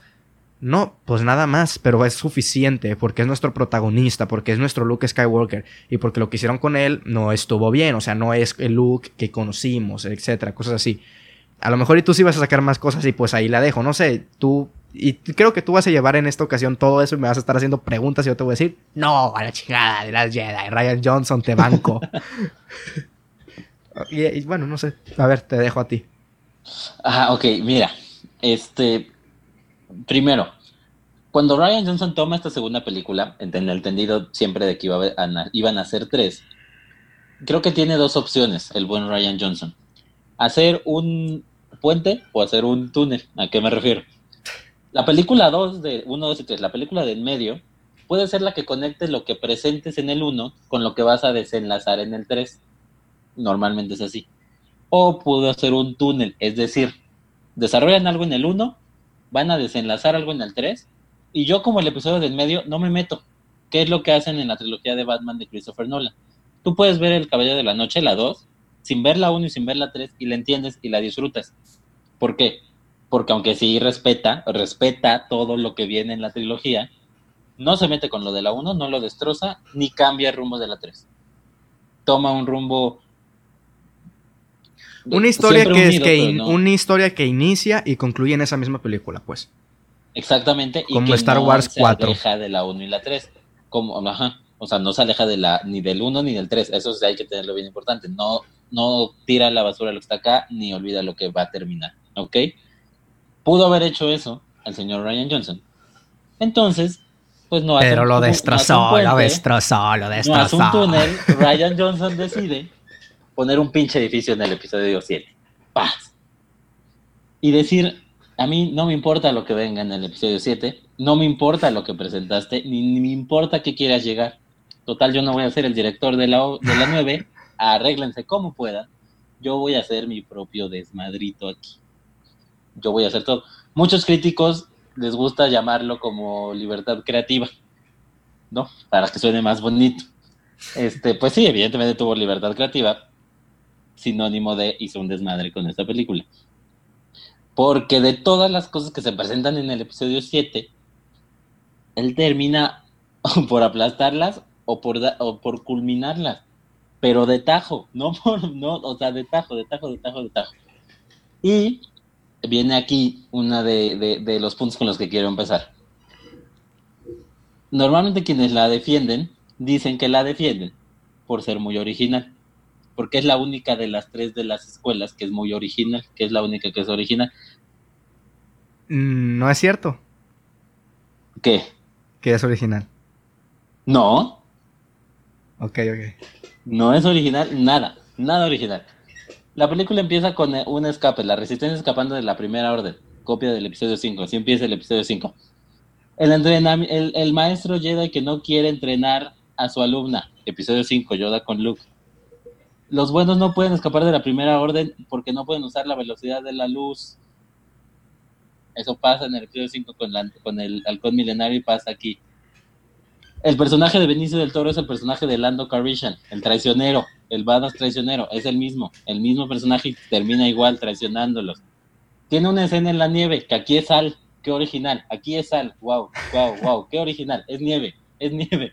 Y tiene su escena en la nieve igual que el episodio 5 en algún momento Snoke le presenta a, Rey a sus amigos muriendo en una batalla. Episodio 6 hace lo mismo el emperador.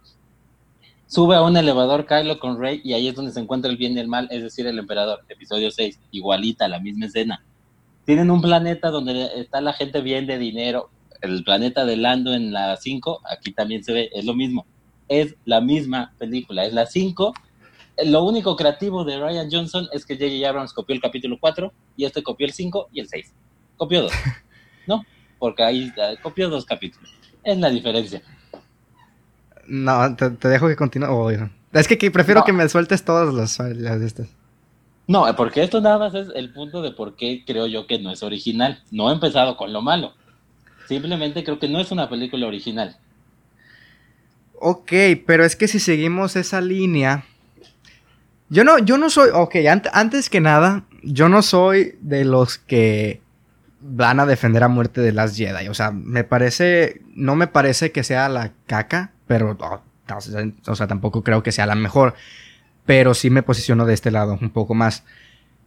Digo, al final de cuentas, estoy buscando imágenes en IMDb para acordarme de escenas, porque no las tengo tan frescas, entonces lo único que puedo decirte es responderte con preguntas.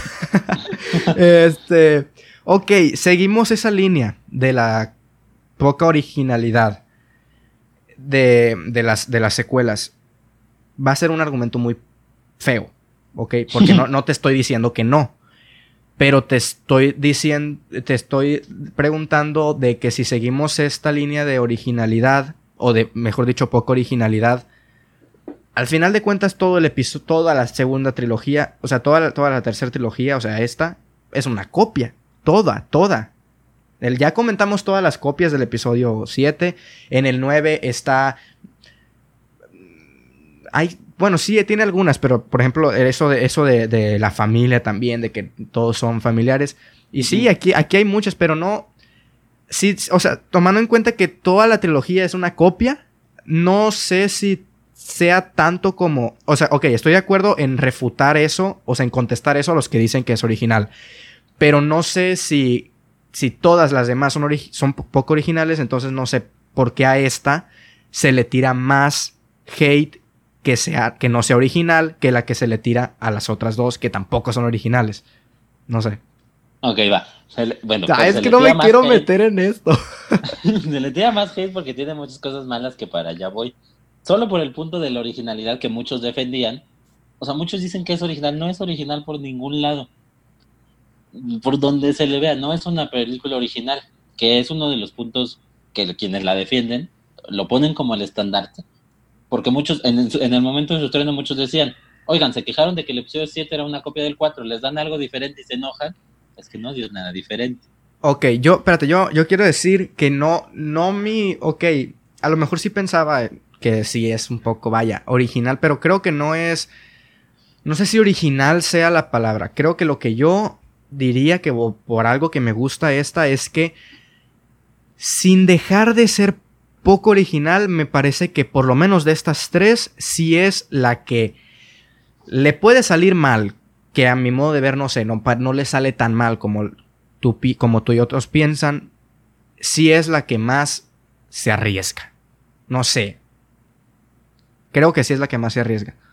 O sea, la que, sin dejar de ser poco original, porque sí, pero no sé, o sea, me parece que Ryan, no sé, a lo mejor y, eso sí, sí, sí, o sea, sí concuerdo contigo en que eso sí es pasarse de lanza de Ryan Johnson, de, de querer hacer algo porque no va a estar en la de esta. Si lo hubieran llamado para hacer, para hacer la, novena a lo mejor y no hubiera hecho esto.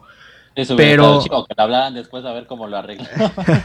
pero, pero, o sea, sí me parece que es como que Ryan Johnson es el que, es el, es el que dijo, ok, J.J. Abrams quiere hacer que Rey sea hija de alguien ¡pum! No, yo no quiero eso, ya basta de, que sean familiares todos. Aquí va a ser puro incesto lo que vamos a tener en Star Wars, como en Dark. en Dark hay mucho incesto, ya te digo yo. Entonces, vamos a quitar eso por ese lado. Luke, no sé, que al final, es que no, no me acuerdo, más me, vas a decir que cuál es la explicación de por qué se comporta así ya más adelante, es que no me acuerdo.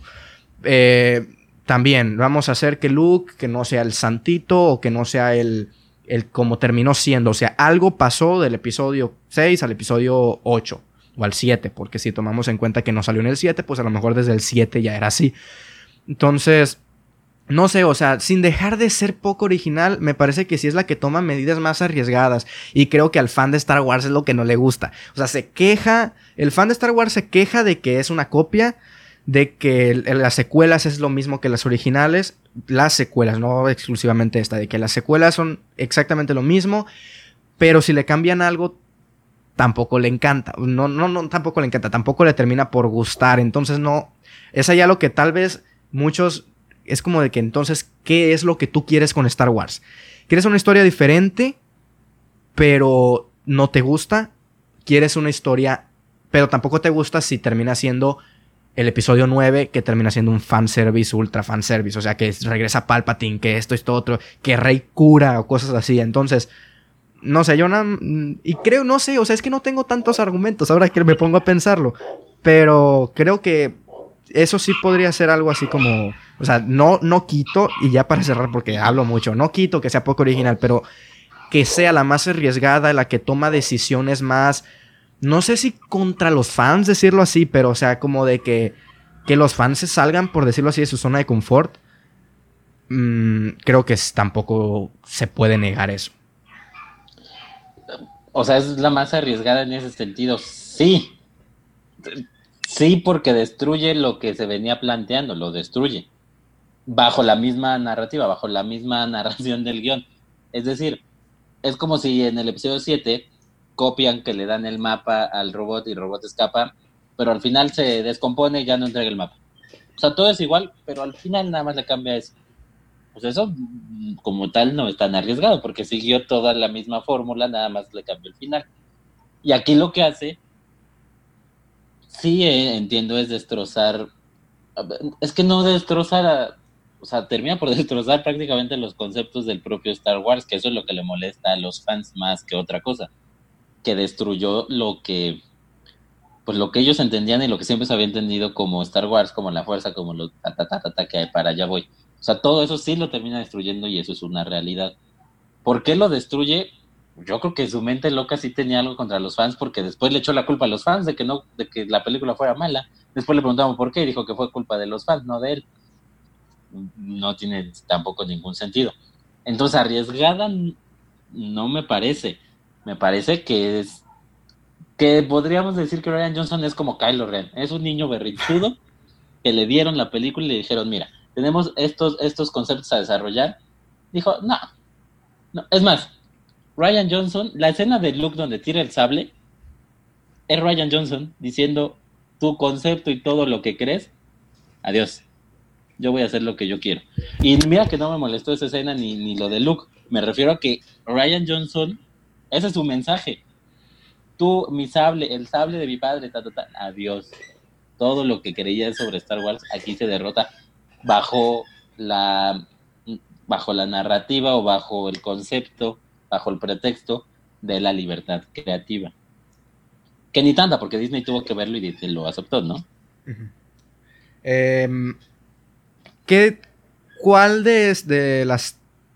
Bueno, mejor no, no, es así. ¿Te parece que esta es la que peor dirección tiene? Este. Ay, me agarraste tomando agua, perdón. Este. Ok. ¿Te parece si, voy con lo bueno, aprovechando tu, tu, pregunta gracias, de la dirección? Gracias, Antes de, irme como, como hilo de media con lo bueno. voy con lo bueno, vaya. Hay más. No he empezado. Solo toqué el punto de la originalidad. Espérate. No, a ver, lo bueno. Creo que Ryan Johnson es mejor director que J.J. Abrams en cuanto a en cuanto al aspecto visual. Es decir, las tomas de Ryan Johnson son mejores. O sea, ya te había comentado lo de J.J. Abrams, esa toma, ese close-up ahí extraño. Y Ryan Johnson desde su primera escena construye algo diferente. Las escenas traen mucho más sentimiento, sí dirige con más sentimiento en sus tomas. Sabe usar muy bien los silencios y eso es importantísimo y nadie lo había hecho en Star Wars obviamente identificamos la escena de la nave de la resistencia destruyendo la de la primera orden en completo silencio, pero hay muchas más, más pequeñas que son grandes momentos. Sus tomas son más interesantes que las de J.J. Abrams, por, momentos tiene, tiene movimientos de cámara muy específicos para una escena en especial que son muy bien logrados, que jamás se los vas a ver a J.J. Abrams porque él es un director más comercial, si quieres decirlo así. Y Ryan Johnson sí se ve que tiene más técnica como director. Eso sí, un director hace más cosas, o sea, un director aprueba y él hizo el guion, o sea, en general, visualmente sí, está mejor dirigida. Para, para poderme explicar rápidamente, sí está mejor dirigida que J.J. Abrams. La fotografía, ya había comentado que la anterior es buena, esta me parece mejor. Me parece Incluso y, sumándole ahí, que a lo mejor no sé si, sea, si tú también digas que sí o que no, pero ya que yo voy a aventarle leña al fuego de la positividad, por favor. sí mencioné que se me hizo larga, pero creo que el montaje está bien. O sea, el montaje no es únicamente el ritmo, el montaje no es únicamente si se te hace pesado o no. Pero a mí se me hizo un buen montaje. No sé tú. O sea, incluso al final, eh, todos esos 45 minutos es como de que... Eh, eh, son 45 minutos y, y ¿cómo decirlo? O sea, como que está pasando algo siempre, que incluso, o sea, los 45 minutos, no sé tú, pero creo que estamos de acuerdo en que es, lo mejor, o sea, lo último, vaya, el tercer acto. O no sé, tú a lo mejor y no. Pero es que ya no te puedo confiar nada. Pero yo sí considero que, o sea, en, en ese... Ok, eh, no, no puedo negar eso, la poca originalidad. Tal vez el guion no es el mejor. Pero creo que en todos esos sentidos, en, por lo menos en cuanto a, ya comentaste tú, la dirección, de la dirección en cuanto a planos y puestas en escenas, obviamente hace más, pero en cuanto a esos dos factores, que es lo exclusivo, vaya del director, eh, sí, sí lo considero la mejor de las tres. El, el, la fotografía también me gustó mucho y el montaje yo creo que también se suma. No sé, pero también por ahí en, más cosas más técnicas como el sonido también a mí me gustó. O sea, cosas que me estoy acordando, ¿eh? No te puedo mencionar una escena específica, pero o sea, sí generalmente de cuando yo la vi, lo que me gustó, fueron más cosas técnicas. Eh, sí, bueno, en cuanto al sonido, yo creo que sí está a la par de las otras, todo es muy bueno. Y también por eso no le pongo menos de cuatro, porque tengo que reconocer que tiene buen sonido, ta, ta, ta. La edición, eh, comparto que el tercer acto está muy bien editado porque te sabe llevar a los momentos. Nuevamente copia del episodio 6, pero bueno, tres, tres momentos conectados y editados. Pero en el, en el término más básico de la edición, y qué bueno que lo dijiste porque no lo. Puta madre. Este, está mal editada, pero mal editada de, de, de errores de niño. O sea, está un personaje volteando, corte, estás del otro lado, corte otra vez y estás de este lado. Otra vez. O sea, cortes de, de, de, de película de Omar Chaparro. Ok, sí, ya. Ok, bueno, en eso, en eso obviamente no me puedo acordar de eso, pero yo me refería, bueno, es que no sé, y em, aquí me hace resolver la duda, pero es que muchos dicen montaje y otros dicen edición. Yo al principio pensaba que era lo mismo, pero después como que me di, no me acuerdo en qué canal mencionaron que el montaje era como para la narrativa, o sea, como para contar algo con el montaje, y la edición era más eso que tú dices, o sea, como los, los cortes por... des- mm, o sea, el montaje es como ¿por qué decidiste poner esto aquí y esto, y esto acá después? ¿Me explico? Y la edición sería eso, por ejemplo, eso que comentaste tú. Entonces no sé si sean distintas o sea la misma cosa, pero yo, yo sí vi que alguien, no me acuerdo qué canal dijo en YouTube, pero que sí había una diferencia entre llamarlo montaje y llamarlo edición. Entonces no sé, a lo mejor y son la misma, no sé. Este, o sea, sí son técnicas diferentes. Lo hace la misma persona, partamos de ahí. Sí, sí. Es cosa diferente o sí implica un trabajo diferente, qué vas a poner, qué no, qué pones después de, y la edición tal cual, como apelando al cine de antes, en dónde cortas y en dónde pegas la siguiente escena exactamente. Este, nunca había, nunca había escuchado que debatieran sobre, sobre el concepto, pero creo que para ejemplificar sí me gusta eso, o sea, entender que si entendemos a la edición simplemente como la sobreposición de las escenas, y al sí, montaje, sí. como donde las pones, las escenas completas sí. o las secuencias, tomando en cuenta ese ejemplo que no lo he escuchado, pero me gusta, este, quizá podríamos decir que está bien montada y mal, Mal editada. ok, ok. Sí, es que mira, porque, o sea, volvemos a lo mismo de que el director, obviamente, muchos, no todos, pero muchos directores están al lado del editor, diciéndole cosas así, no, no todos. Pero, por ejemplo, un director en una escena de conversación, por ejemplo, el director hace un chingo de tomas. Hace de que las tomas de, de- plano general, o hace las tomas de primer plano, o hace las tomas de otro plano que se le ocurra. Y ya el, el editor es el que, en el, el- ahí poniéndolo en montaje, es como de que, ok, el, mon- el, el- el editor o el montajista, como le digamos, eh, dice, ok, en esta parte me parece que buscaba, por ejemplo, el, director darle más sentimiento y entonces pongo la primer plano en igual de poner uno más alejado. Por ejemplo, en es que en Better Call Saul hay un, un ejemplo... Luego te voy a pasar un video para que veas eso, cómo el montaje influye muy bien. Y ese fue el, que me dio darme cuenta de un poco más la diferencia entre montaje y, edición. Y, es eso, pues, o sea, cómo, porque el director va a hacer un montón de tomas de la misma escena, pero el, el editor, montajista, etcétera, es el que le va, es el que va a decidir. Aquí le voy a poner una más. Digo, no siempre, reitero, hay, hay ocasiones en las que el director es el que le dice pon esto y pon esto, pero el, el editor sí hay veces que decide eso, o sea, que cuál pone, cuál, cuál toma pone, o sea, si pone un primer plano para darle más emoción, por ejemplo, o si pone un plano general para más información, por ejemplo. No sé, por darte algo así más, muy, muy superficial, pues. Sí, a final de cuentas siempre el director, aunque no esté al lado, siempre tiene que autorizar la edición.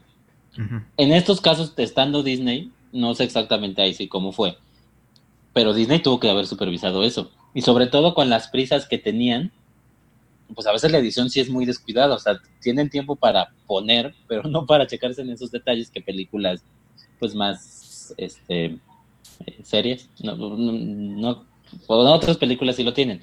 Aquí van su contrarreloj. Y el, principal afectado en este tipo de producciones es el editor, porque el director ya terminó de grabar, pero el editor tiene que hacer algo que además le gusta, porque segura, o sea, Disney lo que hace es proyectar a un cierto grupo de personas, ven cómo reaccionan y ven si va a funcionar o no.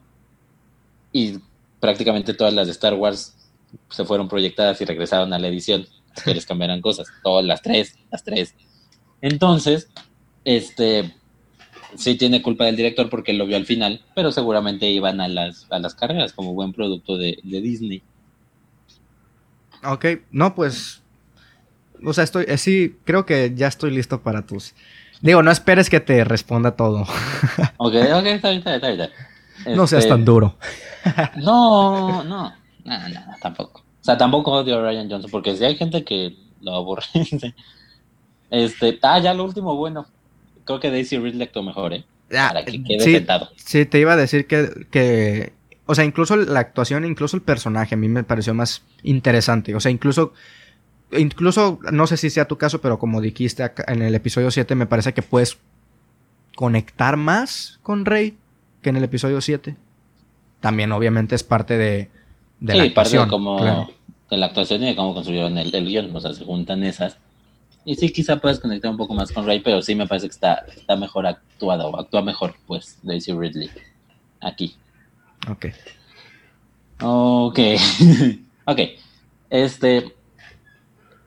Estando con Disney, Star Wars, creo yo, y esto no me consta, que tras el capítulo 7, y que no funcionó en términos generales, o sea, sí, junto recaudó mucho dinero, pero el fan se sintió un poco decepcionado, la crítica tampoco la calificó súper bien. Creo que decidieron irse un poco a la fácil, aunque le dieron libertad creativa a Ryan Johnson siento que por ahí alguien le dijo, pues tenemos algo que funciona muy bien acá en Disney. ¿Tú ¿Por qué no lo haces en Star Wars? Algo que se llama la fórmula Marvel. De la Jedi tiene la fórmula Marvel. Yo pensé que ibas a decir en el episodio 9. En el episodio 9 se me hizo más Avengers Endgame que todo. no, el, episodio 9 tiene mucha nostalgia y tiene mucho momentazo y así. Pero obviamente viene arrastrando lo del episodio 8, pero te voy a decir por qué aquí es, una fórmula Marvel clarita, clarita, clarita. Y ni siquiera tiene mucha explicación. Fácil. En Marvel las cosas tienen que funcionar así. Danos escenas que entretengan, de acción, que entretengan. Si tienen lógica, si están bien actuadas, lo que sea, no nos importa. Que entretenga, como un videojuego, como un video de gatitos este, tocando el piano, que entretenga, no nos importa la, lo artístico, nada. Y métele mucho chiste, métele chiste. Cuando se ponga seria la cosa, mete un chiste, porque la van a venir a ver niños y no puede ser tan oscura, no puede ser tan pesada. Métele chiste. Y sobre eso se plantea este Star Wars. Y lo que no contaron ahora los de Disney es que el fan de, de Star Wars no es el fan de Marvel. Marvel se construyó en cine con esa fórmula. Star Wars, Star Wars se construyó como algo serio, aunque no parecía serio, terminó siendo algo muy serio para el cine. Entonces, dicho esto, que es el, me parece el principal problema de aquí, vámonos con los puntos malos del guion, algunos de tantos que tengo aquí anotados. Luke Skywalker, no me molesta el sable, no me molesta que se haya hecho amargado. ¿Por qué quiere matar a Kylo Ren si el si la tesis de la trilogía original, la tesis de la trilogía original es que no ataca a su padre, que ha matado a media humanidad y que le está poniendo una santa madrina con una batalla de láser, porque vio bondad en él. Y va a matar a Kylo Ren porque es amigui de, un, de un Sith. Amigui, ni siquiera está convertido en el mal, ¿eh? Lo conoce y por eso Luke Skywalker quiere matar a Kylo Ren no me puedo comprar eso jamás en la vida, porque la trilogía original nos muestra la tesis, que es la bondad que ve en una persona tan terrible como Darth Vader, que Kylo Ren no se le acerca ni a los tobillos. Dos, ¿por qué Rey sin entrenamiento es tan poderosa? En el siguiente capítulo te explican un poco de dónde viene, pero ni así se puede justificar tanto poder de Rey. Ha tenido un entrenamiento con Luke, bueno, dos entrenamientos con Luke, no sabe nada más y al final de la película levanta un pedregal de rocas que no hace ningún otro Jedi, no, no hay manera de que eso tenga lógica, no puede ser tan poderosa. Tres, Leia con la fuerza, esa escena que muchos han Ay, no, por eso, eso fue lo peor. No, no me acordaba, eso volando, Leia volando, eso sí, eso no se lo perdono. Eso sí no, o sea, no, no le encontré lógica, no le encontré sentido, fue como de que, no sé cómo. No tiene sentido, entonces no tiene sentido. Vos sabés cuál Iron Man. Es un Iron Man en el espacio. Y además, en esa misma escena, cuando explota, lo que hace es el vacío del espacio, ¡pum! los jala. Regresa a la puerta, abren la puerta y no pasa nada. no hay vacío. Y la puerta da al espacio. Y en una escena antes me muestras que el vacío los acaba de jalar. Si me dices que en Star Wars no existe el vacío en el espacio, te lo creo. Pero me lo acabas de mostrar una escena antes que sí. ¿Quién, quién aprueba esas cosas? Siguiente. El plan de ataque de estos hombres del imperio es, ok, ya los tenemos y los podemos rastrear. Vamos a tirarles, vamos a, vamos a darle. Tienen un escudo con el que no le pueden dar y el escudo tiene ciertas horas porque el combustible se le está acabando. ¿Por qué le siguen dando? ¿Por qué le siguen dando si se les va a acabar? Y los tienen rastreados, si avanzan, los van a seguir. ¿Por qué siguen gastando cosas? ¿Por qué? Si une, porque siempre en Star Wars se había dicho que cuando viajas a la velocidad de la luz no puedes aparecer donde quieras. Y en esta película, en esta película, cuando Finn y la chinita Rose escapan del planeta del casino, la, no, antes, antes, perdón. Cuando, cuando Finn y Rose van hacia el casino, utilizan la fuerza, la, la, velocidad de la luz para posicionarse en un punto exacto. ¿Por qué no los malos hacen esto y le tiran al, a los buenos? Y se acaba el problema. Se acaba el problema. Y por otro lado, lo que hacen los buenos, el plan de escape, el plan de escape de los buenos es escapar. Finn y Rose escapan para traer a alguien que los ayude a escapar.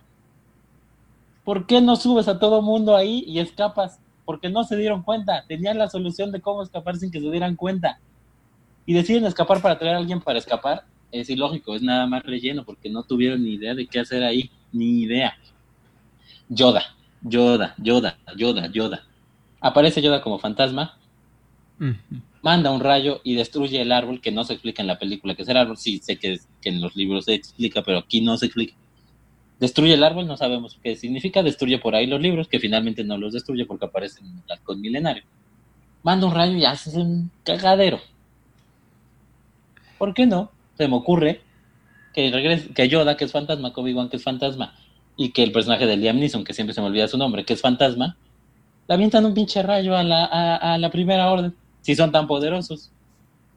¿Para qué ocupas tu energía en un árbol? Los fantasmas no podían hacer nada, los fantasmas no podían materializar. Ahora Yoda puede mandar un rayo, pues que mande un rayo a la nave de la primera orden y se acabó la película, se acabó el problema de los Sith para siempre, porque los fantasmas son más poderosos que nada. Ahí se acaba, ahí se acaba la película, así de fácil. creo que lo de, creo que lo de que, no voy a durar mucho diciéndote, creo que lo de que, que el, digo, no, no, no sé lo de que sí materializa el rayo, por ejemplo, pero esa, esa escena lo que nos dan a entender es como de que, como decirle a Luke que, porque ya ves que Luke quería quemar, ¿no? Los, los libros. Los libros. Ajá.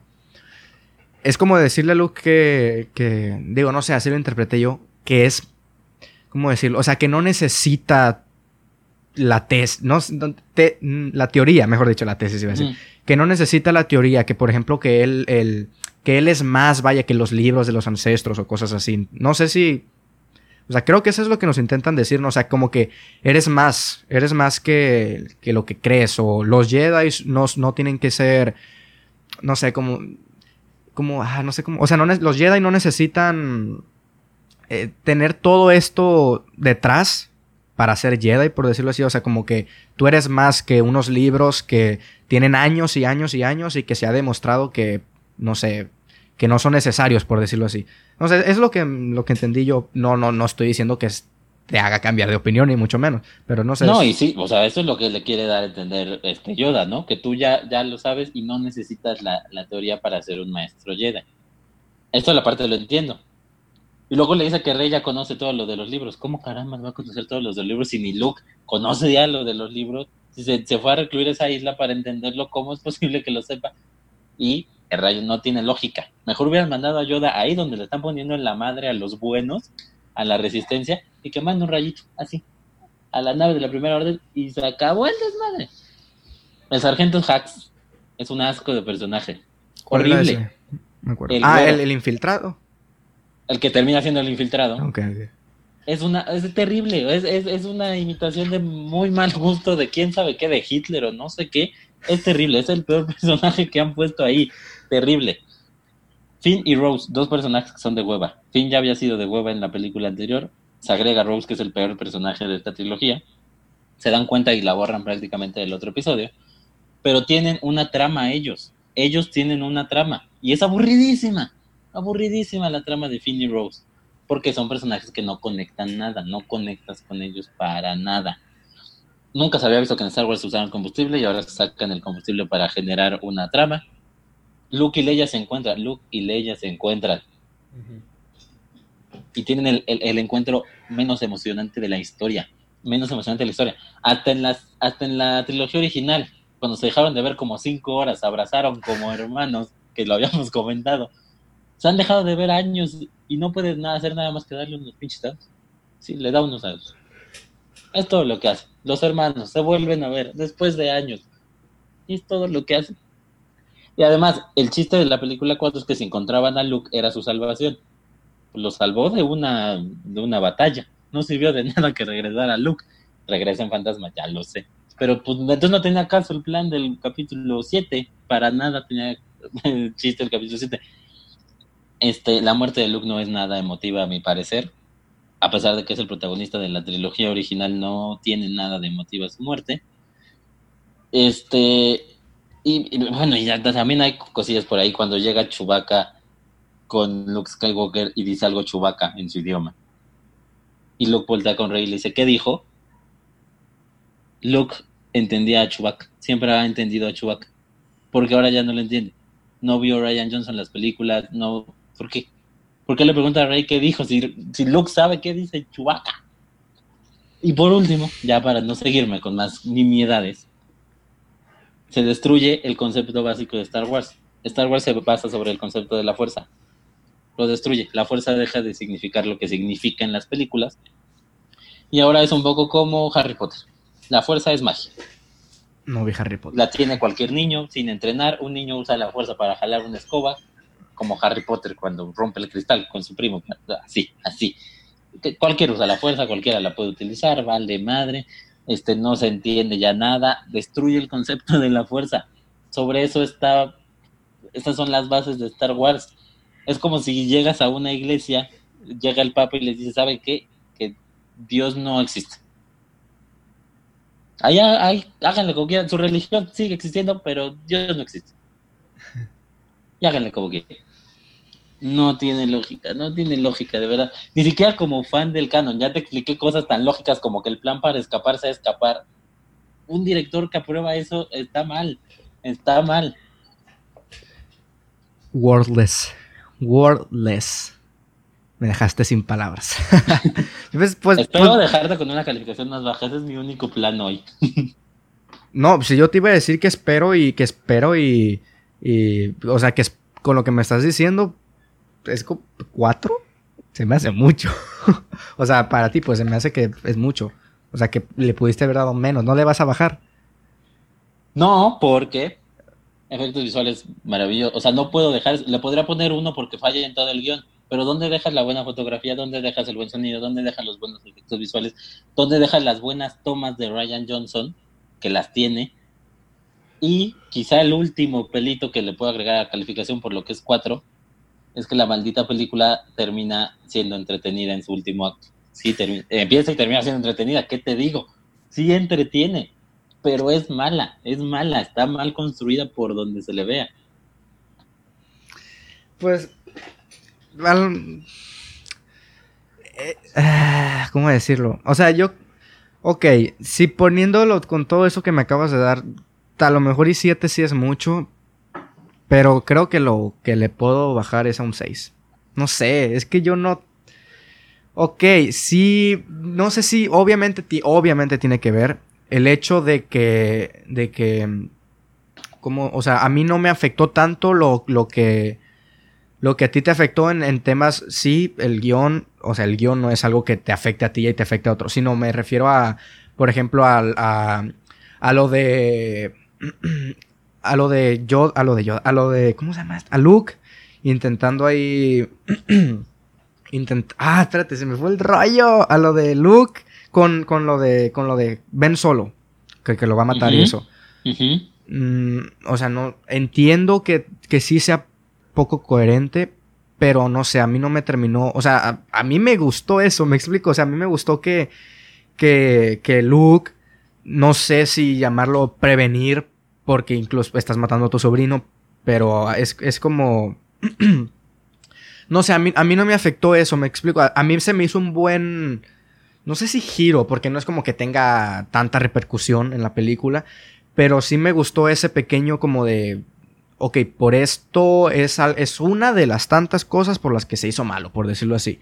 No sé, creo que a mí no me afectaron, o sea, puedo estar de acuerdo con todo lo que tú dices, pero tal vez como que a una menor escala, no sé si me explico, como que no me afectó tanto a mí que al final de cuentas no, no me termina bajándole más calificación es, es eh, al final de cuentas, las, las, las, ¿cómo se llaman? Las, las personas, aquel que no rectifica es, ¿cómo, ¿cómo va ese dicho? Algo así. Aquel que no rectifica no es un buen, no sé qué, algo así. O sea, que está bien, pues, vaya, rectificar. ¿Te y lo que lleva está la bien- corriente? que está bien rectificar y que está bien cambiar de opiniones. O- creo que puedo, creo que puedo ceder, pero reitero, en un, en un 6. En un 6. Creo que es lo más que puedo ceder en eso. Este, si no lo cambias ahorita, no, no, este, no, no sigo el podcast. Vamos, vamos a No, hacerlo de este, una vez. Pues así, así, así concluyo yo mi cosa con el episodio, con este episodio. Qui- Quiero, quiero por favor leer los comentarios de Alexis. Quiero que nos diga qué opina él. Que, o sea, si él, él, él está a favor o está en contra de la película, no sé, quiero que... Quiero saber sus opiniones, pues, porque siempre nos comenta muy buenos comentarios, te saludo otra vez. Pero quiero saber qué opina él, porque no sé, a lo mejor y... Y él es el hater más hater, o a lo mejor y es... A lo mejor es un gran salvador de, de The Last Jedi. Pero bueno... Alexis, escúchame, te di fundamentos. Alexis, no me dejes ahora, no me dejes ahora. Este, nos estamos, va- vamos llegando a las dos horas. Así Madre que. Eh, yo pensé que las secuelas no iba a dar para tanto. O sea, pensé que íbamos a estar de acuerdo, la verdad. pensé que íbamos a estar de acuerdo. Este, pero sí, pues vamos a hablar ahora ya de, del episodio 9. S- ac- ok, aquí ya hablamos mucho de, de ello en el episodio que ya les mencioné, pero como bien les digo, de algo un poco más independiente, vamos a ponerlo así. Ahora fue, ahora lo vamos a tomar más también como parte de un final, no solamente de esta trilogía, sino de una saga completa. Y pues obviamente también de una trilogía. Así que bueno, sí me gustaría que más o menos nos dieras ahí un poquito tú de, de- contexto, de sinopsis, en lo que yo me pongo a moverle de calificación. En lo que yo- en lo que superas este, este trago amargo de, de The Last Jedi. A ver, The Rise of Skywalker. Em, pues, eh, pues empezamos con que con que el emperador Palpatine ha vuelto, ¿no? Así, esa es la, la, la primera escena, ¿no? Que Kylo Ren lo encuentra. Por cierto, vemos a Kylo Ren otra vez matando a diestra y siniestra. Ah, sí, Ahorita- otra vez cambió. te- ¿no? Otra vez es, es- ya no es el niño, el niño malo, ya es el villano. Va con Palpatine. Descubre que Palpatine regresó. Descubrimos nosotros que Palpatine regresó. En una especie de clon, o no en una especie como clon, o sea, logró la clonación, logró todo esto. Regresa y le dice a Kylo Ren que traiga con él a Rey. Y este, porque no es quien creemos que es. Y ahí se corta. ¿no? Otra vez volvemos al puñetero punto de quién es Rey, ¿no? Este, entonces tenemos esa, esa, pues esa línea de que la, la resistencia, pues ya que sabe que regresó Palpatine, pues tiene que ir a buscar a Palpatine. Es la única esperanza para terminar esto, ¿no? Que cada película hay una, una esperanza nueva, pero bueno. Que, esperanza ok, es ir a buscar a te, Palpatine. te quería decir... Ah, bueno, termina eso, sí es cierto, termina eso, estás todavía en el contexto. No, continúa, continúa. No, termina de, o sea, la idea es y llegar con Palpatine y pues acabar con él. O sea, que lo van a buscar Rey, Finn y Poe, que son nuestros protagonistas, y la idea es que cuando lo encuentren puedan mandar una señal para que vayan, pues, para que vaya toda la resistencia. Ok. Esa es la película. Eh, va- vamos a empezar con, con calificaciones igual que ahorita. Ahora yo voy a comenzar. Este. Que, que. Ok, esta es, la, esta es la del medio, entonces para ti. Para mí, a pesar de haberle bajado a 6, a The Rise of Skywalker. A ver, yo te quiero preguntar algo. ¿Bajó o subió con tu, tu revisionado está? Este ah, bajó. Bajó un poquito también. Eh, yo le puse. Yo no la. No la. No la. ¿Cómo, cómo se dice esto? No la. O sea, con el, yo cuando salí de ver esta película, la de. La de Star Wars del cine. Pues es. Mm, yo hasta eh, nada más había, o sea, no había visto este revisionado, vaya de, o sea, no había visto el revisionado, entonces no me acordaba de muchos detalles, entonces yo le puse, le había puesto dos y medio, me parece, si no me equivoco. Eh, ah, no, le había puesto dos, aquí está, le había puesto dos estrellas, un cuatro. Entonces, ahorita ya le, le, le, con el revisionado, pues le, le moví un poco y al final le subí. Me parece que sigue estando igual de mala, igual de mala, pero no sé, creo que terminó funcionando más conmigo. Digo, no le subí tanto, al final fue un dos y medio, fue un 5, o sea, le subí de 4 a 5. Termina siendo una mala película para mí, es la peor para mí de esta trilogía. Mm, vamos a hablar de ello, porque a mí, no sé si, ok, es diferente, sí. aquí me parece que lo que le afecta muchísimo es todas las conveniencias de guion de esta película. O sea, que que va por algo y pasa esto para que terminen saliendo de esta o algo así, como de que no sabemos los poderes que tiene, que ya lo mencionamos en el episodio 8. Aquí ya sabemos que son nietas, que es nieta, perdón, pero es como que de pronto cura, cura esta serpiente, no me acuerdo qué era. Para, para salir, o sea, cosas así, no sé. Yo ya es un 2, es un dos y medio, o sea, es un 5, mejor dicho. Me gustaría que tú me dijeras la tuya, vaya. Mira, creo que vamos este, entonces ya a terminar rápido porque efectivamente yo también estoy en un 5, para mí es la del medio, claramente. Este, no sube mucho de The Last Jedi y no baja mucho de The Force Awakens si te das cuenta, ¿por qué? Porque siguen padeciendo de los errores de las anteriores, eso no lo vamos a negar. Que como bien dices, pues se toma muchas libertades y se saca cosas de la manga. Que también era un problema de las anteriores, pero ahí quizás se lo sacan para completar algo instantáneo. Aquí se tiene que sacar de la manga algo para darle cierre a la saga y por eso eh, se, ve tan abultado todo, tan abultado el, parche en el guion, llamémoslo así. Eh, pero, ¿cuánto le pusiste? Dos y medio, ¿verdad? Ah, sí, sí, dos y medio. cinco. Eh, esta fue pues la que para mí es la, de, la menos y creo que a pesar de que le subí, o sea, ya como, como saga podemos hablar de que creo que funciona peor como. No, o bueno, no sé. ¿Qué opinas tú? ¿Funciona peor como, como, vaya, como cierre, como saga, que como película independiente, como lo que hayamos comentado? ¿O te funciona mejor viéndola ya como parte de la trilogía o cosas así? Como, más o menos. es, es, una pregunta complicada. Creo que el episodio 7, si lo ve alguien que no ve la trilogía, lo puede entender. Inclusive con el episodio 8 creo que puede pasar creo que aquí si no las has visto sí te puedes perder. O sea, al dar, tratarle de darle respuesta a tanta cosa sí hace que te pierdas si no eres fanático. Ahora bien, o sea, ya dije eso, pero también, pues un fanático o alguien que sigue las películas sin ser fanático, porque las sigue y las entiende, pues constantemente se va a estar sacando de onda de lo que pasa. Entonces es complicado. Ok. Regresa J.J. Abrams, se va a Ryan Johnson, pues obviamente no le gustó a Disney lo que dijo el público, la audiencia. se va y, y, y, vuelve y dice J.J. Abrams, en mi cabeza, ¿no? Dice, ok, no les gustó lo que hizo Ryan Johnson, voy a volver yo a darles fanservice. Ahí, aquí es donde, donde, donde lo que decía antes, no les gustó lo de The Last Jedi, y ahorita no les gustó The Rise of Skywalker por, porque, no sé, porque sea, porque es más conveniente o porque es más fanservice. O no sé, es, lo que yo no entiendo de los fans de Star Wars. o sea, hay fans, hay de todo, ¿no? De, fans de Star Wars, de, de, fans de Star Wars hay de todo. Pero sí hay una gran parte que no sé qué es lo que quiera hasta cierto... Digo, no estoy defendiendo The Rise of Skywalker, para mí se me hace una muy mala película. Pero si es eso de que no, entonces no, no sé cuál es la coherencia, me explico. también de los fans. Pero, pero digo, no, no nos vamos a meter en eso porque no quiero dislikes aquí. pero bueno. Limpios, ¿eh? Vamos limpios de dislikes. Es que no les has dado tú, pues. pero bueno.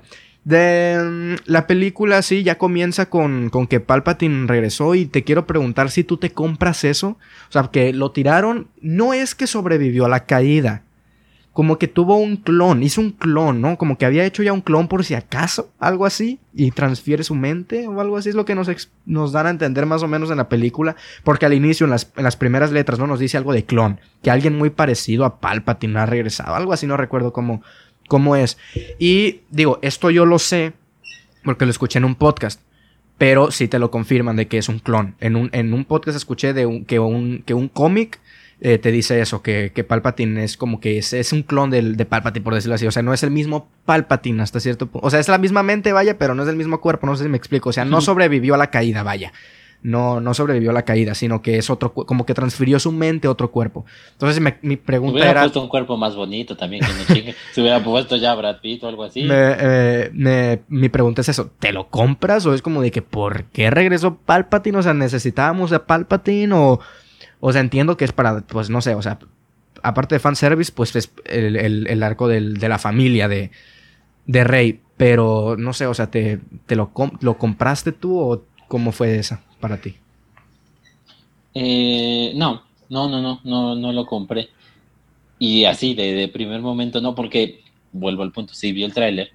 Y cuando suena esa risita, pues no entiendes por qué, porque al final cierra con la risa del emperador, clásica y no entiendes por qué, pero algo en ti sí quiere saber qué pasa.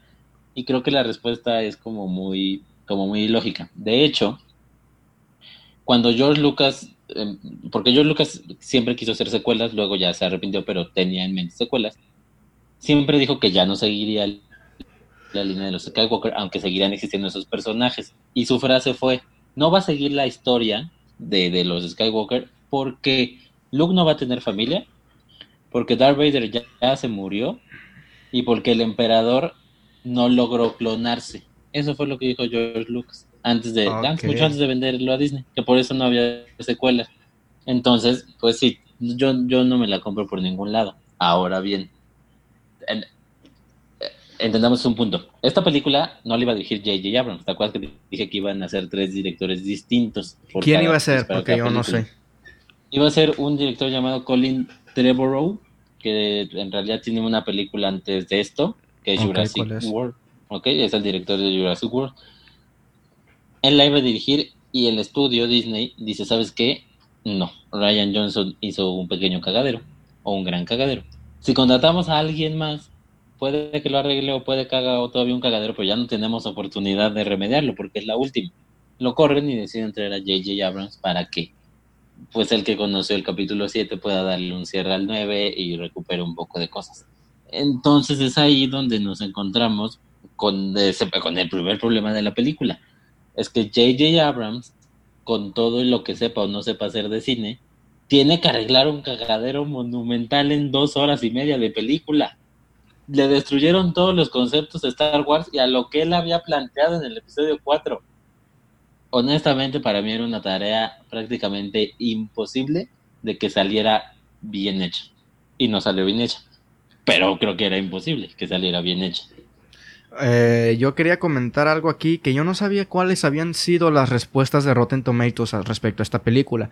A la crítica no le gustó, o sea, tiene un 52%, es un 6.15, pues al final de cuentas es poquito más que, bueno, creo que es la más baja de hecho de las tres en cuanto a críticos, pero audiencia, mm, o sea, aquí hay como de verificar de audiencia verificada y de toda la audiencia. En verificada audiencia dice 86% 4.3 y de toda dice 77% 3.9. Yo pensé que había sido más bajo. Por ejemplo, en, en, en, en IMDb, que también es de, de usuarios, 325 mil votos, o sea, son muchos, demasiados. Eh, es un 6.7. Entonces no, no sé, porque en Rotten Tomatoes la audiencia como que deja ver que sí le gustó, pero en IMDb no. Y no sé a cuál creerle, porque creo que sí es más la que no le gustó que la que sí le gustó, en cuanto a audiencia, no a, no a crítica. Sí, en cuanto a la audiencia sí creo que es más, pero juega mucho el papel de lo que te estoy comentando. En general, o sea, ya si te lo digo como, como fan, relativamente fan, tampoco me mato por Star Wars, pero sí me gusta mucho. No gusta como concepto, pero todo lo que habían destruido en la película anterior lo mejora y por eso dices, bueno, por lo menos es un cierre medianamente digno de algo que se veía para abajo y quizá eso fue lo que jugó con los fans o con la con la gente en general. En Film Affinity tiene un 5.8, o sea que menos. Me gustó menos todavía la audiencia de Film Affinity. Que en Film Affinity, a ver, no son tantos votos. Sí son varios, pero no son tantos. Son 23 mil, casi 24 mil. Así que, digo, al final sí son muchos, ¿no? Pero, pero, me refiero a que por lo menos a los que voten en Film Affinity sí les gustó menos. Que son más que nada españoles y... Más que nada españoles son los que votan en Film Affinity. Porque es, es una página española, vaya. Así que se podría decir que le gustó más a la audiencia inglesa, a la audiencia americana, que a la audiencia española. Tomando en cuenta eso. Así que... Sí, a final de cuentas, y, y ya también para meternos en eso, pues también recupera muchas cosas de Star Wars. Este, por ejemplo, en el capítulo 4, en Una Nueva Esperanza, les entregan las medallas a Luke y a Han Solo y a Chewbacca no le entregan nada. Y eso se quedó en la mente de los fanáticos durante años. Y en esta película le entregan por fin su medalla a ah, Chewbacca y es un gran momento. Entonces también juega mucho con eso. Eso apoya que los fans les guste. Y lo que yo he leído de los fans en general es eso. Dicen, no es buena película, pero, es, mejor que lo anterior y está terminando dignamente algo. O sea, es, menos peor y pudo haber sido peor porque ya habían destrozado todo. Ok, a mí lo que no sé de la película es que como que no logra ser nada, no sé, o sea, como que me parece que cuando intenta ser dramático, ya lo vimos con Citripio, no, no, no, no pega, o sea, no, no, no te pasa nada con Citripio porque, no sé, o sea, no es que sepas que no le va a pasar nada, sino que estás viendo que le están quitando la memoria, pero no sé, no, no, al segundo es, es como que vuelve, o sea, no sé, a lo mejor muchos pensaban que que no, era la memoria, que iba a dejar de existir si tripió. Pero que al final de cuentas en un droide la memoria lo es todo. Y que no tenga memoria y que al final de cuentas no te termina afectando tanto. Entonces, no sé, los momentos dramáticos no son tan dramáticos. Al principio, cuando Rey tira rayos a la nave, como que nos dan a entender que, que, que destruyó la nave de donde iba Chewbacca, pero después nos damos cuenta que no. Entonces, no sé, como que, como que la película intenta generar momentos dramáticos, pero en ese mismo momento o unos minutos después te lo toman todo. Es como de que no, no puedo arriesgarme, me explico. O sea, no. J.J. Abrams es como de que no puedo arriesgarme a matar a alguien importante porque no quiero que me caiga el hate. No sé, eso es lo que, lo que tal vez yo pienso que él dijo. Por eso digo que no sé si Carrie Fisher no hubiera muerto, no sé si la hubieran matado en esta, en esta película. No sé, viendo lo que pasó con The Last Jedi, créeme que J.J. Abrams lo que menos quiere es que los fans lo hateen a él. Porque quieras o no, afecta totalmente lo que hagas en una saga como Star Wars tan grande con una película X que hagas después. Digo, no sé, con Ryan Johnson no terminó afectando tanto porque hizo Knives Out y tanto a crítica como a audiencia le encantó. Pero no sé, yo creo que sí le queda la espinita, sobre todo a ese fan de Star Wars que no le gustó lo que hizo Ryan Johnson. Yo creo que sí le queda la espinita de, de no va a ser la última peli no va a ser la única película mala que haga Ryan Johnson. Entonces no sé, yo creo que por ahí va también lo de lo de J.J. Abrams porque como que sí intenta dar esos momentos dramáticos, pero no se decide al final de cuentas, entonces como que queda muy a medias ahí, no termina por funcionar ni por momento dramático ni como momento de ay, no se murió, qué feliz estoy porque no se murió, al contrario, es como de que para eso generas tanta expectativa, para después que no pase absolutamente nada. Entonces no sé tú cómo veas todos esos momentos. Concuerdo, creo que es una película en general para referirme a estos sentimientos. Ayuda que no se ha generado eso. O sea que, mira, técnicamente quien llegó a ver esta película, habiendo visto las dos anteriores, pues ya no conectaba, no había manera de conectar con esto, ¿sabes? O sea, ya las habían prestado algo, luego se los quitaron, luego ta, ta, ta, ta, ta llegaron para cerrar la saga y mucha gente dijo eso. No puedo dejar de ver cómo cierran, pero no me interesa. No me interesa. Eso ayuda. Sí, J.J. Abrams no sabe manejar mucho las emociones, entonces no, es una película sin sentimientos. No nos importa mucho si Chewbacca se cae, que no termina cayendo, no nos importa si Citripio pierde la memoria, que la termina recuperando. ah, al final es cierto. Al final la recupera. o sea, no nos termina ya como importando en realidad. Podríamos decir que es una película que se ve y se disfruta o se entretiene uno con ella por compromiso, para acabar con esto. Ok, y creo que entre los puntos buenos que vendrían siendo tal vez lo, mismo de que tú tienes con, con The Last Jedi es vaya, y cosas que no sé si sean como de esta secuela, o sea, o de esta película en general. Es algo que caracteriza mucho Star Wars, pero, pero la película, a mí me parece que en cuanto a efectos, en cuanto a sonido, todo eso está muy bien. O sea, y lo dije en mi crítica cuando se estrenó la película. Es una película que ves y no sé, los colores, lo visual es algo que sí te llama la atención, o sea, es algo que, y aparte sí está entretenida, pero creo que es más de eso, no creo que haya tantas, muchas más cosas positivas más que eso. No sé tú si puedas rascarle por ahí algo positivo también. Sí, claro, lo todo lo técnico se rescata. No hemos hablado de la banda sonora, ya sabemos que ya sabemos, ya lo sabemos. Este rescato que J.J. Abrams haya rescatado la esencia de la trilogía original. ¿En qué sentido? La trilogía original con toda la maestría que es y lo importante que es para el cine, es muy sencilla. En esencia es muy sencilla. Es un camino del héroe trazadito y clarito, que ya habíamos comentado. Aquí en las precuelas, ya también lo comentamos, mete muchas cosas, muchos conceptos y empieza a hacerse una bola y un revoltijo raro. Las 7 y la 8 más o menos van por ahí, nos presentan varias tramas, varios momentos. Y aquí J.J. Abrams decide irse a lo, si quieres podemos decir a lo fácil, o a lo clásico, decide ir a una sola línea narrativa, una sola. La película sigue un solo punto, un inicio y un final. Pudo haber sido la salida fácil, sí, pero funciona. Y ahí está la muestra, funciona en la trilogía original y funciona aquí. Tener una historia tan sencilla, tan lineal, tan principio y fin, bien y mal, funciona. Y, y rescato eso que ayuda mucho a cómo se genera el guion. Tiene muchos errores también, o varios errores pero sí, eso rescato. Lo que no rescato es que no tenga muchas emociones. El beso de Rey y Kylo. ¿Qué opinas de eso? No, de entrada no lo justifico. Por más tensión sexual que haya por ahí, no, no lo justifico en las películas anteriores. Y no es emocionante. Se supone que era el momento. Porque aparte así, la musiquita y todo va como para que sea el gran momento. Y es como, ay, es, es, es, ok, ¿y qué opinas hablando de poca originalidad? ¿Qué opinas de la redención del malo? Que otra vez, como Darth Vader, se redime. ¿Qué opinas de eso? ¿Te gustó? ¿Te lo compraste? ¿no? Otra vez, eh, por cierto, yo sé que acabamos con el Last Jedi, pero me acordé ahorita de las videollamadas tipo Zoom que tienen gracias a la fuerza Rey y Kylo, que es también una estupidez. ¿De dónde lo sacaron? No lo sé. No lo sé, pero bueno. Ya me pero aquí también está, ¿no? Digo, menos, o sea, si hay algo importantito como lo del pasarse el sable, pero siguen estando. Sí, siguen estando. Creo yo que es una recuperación de, lo que presenta Ryan Johnson, porque en el 7 jamás en la vida se ve que vaya a haber una conexión de ese tipo. En el mundo de Star Wars no existían conexiones así. Se la saca Ryan Johnson de la manga y aquí sí J.J. Abrams pues la recupera porque forma parte de ese mundo. Cosa que tampoco entiendo porque supone que eso lo hizo Snoke y luego se siguen hablando cuando Snoke ya murió. No entiendo, no entiendo, no entiendo. Pero bueno, poca originalidad, redención del malo, pues es Darth Vader, ¿me entiendes? O sea, entiendo perfecto que es Darth Vader.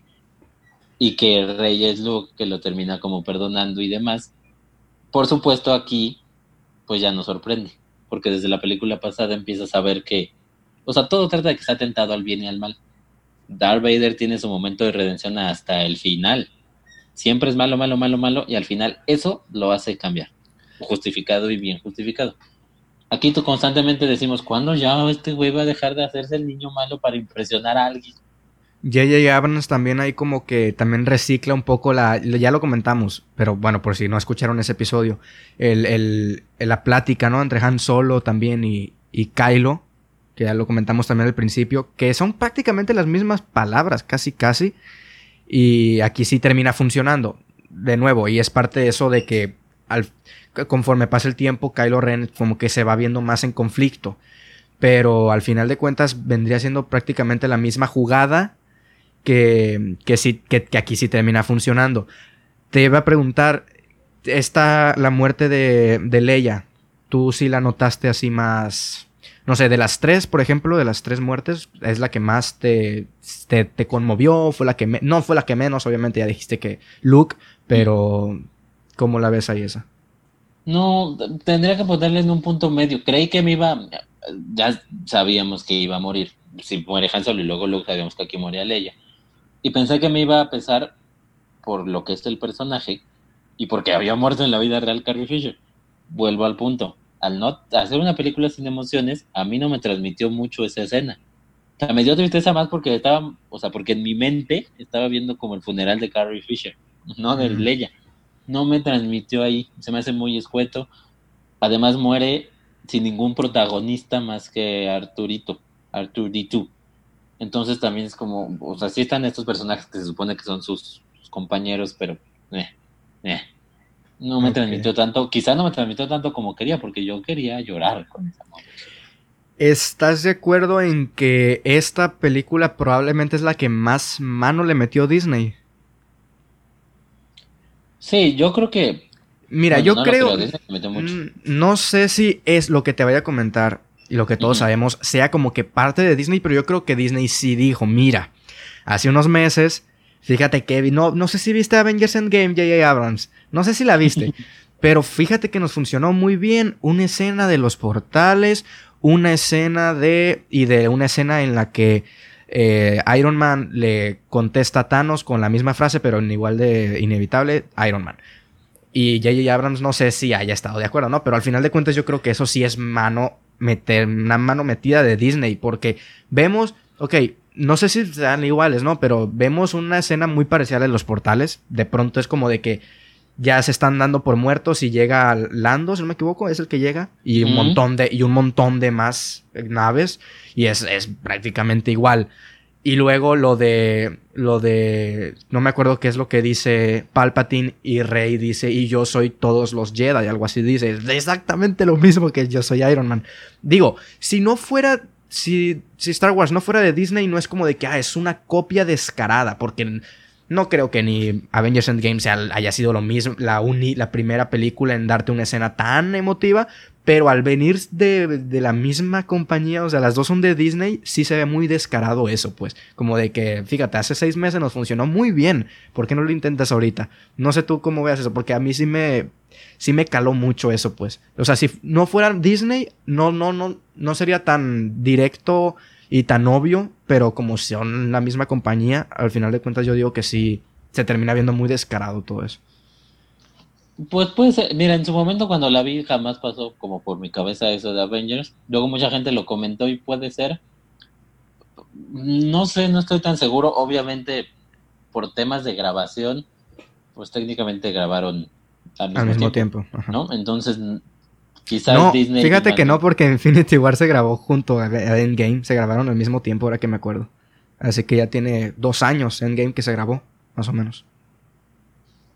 Pero pues puede ser, porque aparte, digo, yo creo que cuando la película de Star Wars ya estaba en postproducción, se estaba estrenando Avengers Endgame. O sea, no sabían cómo iba a funcionar.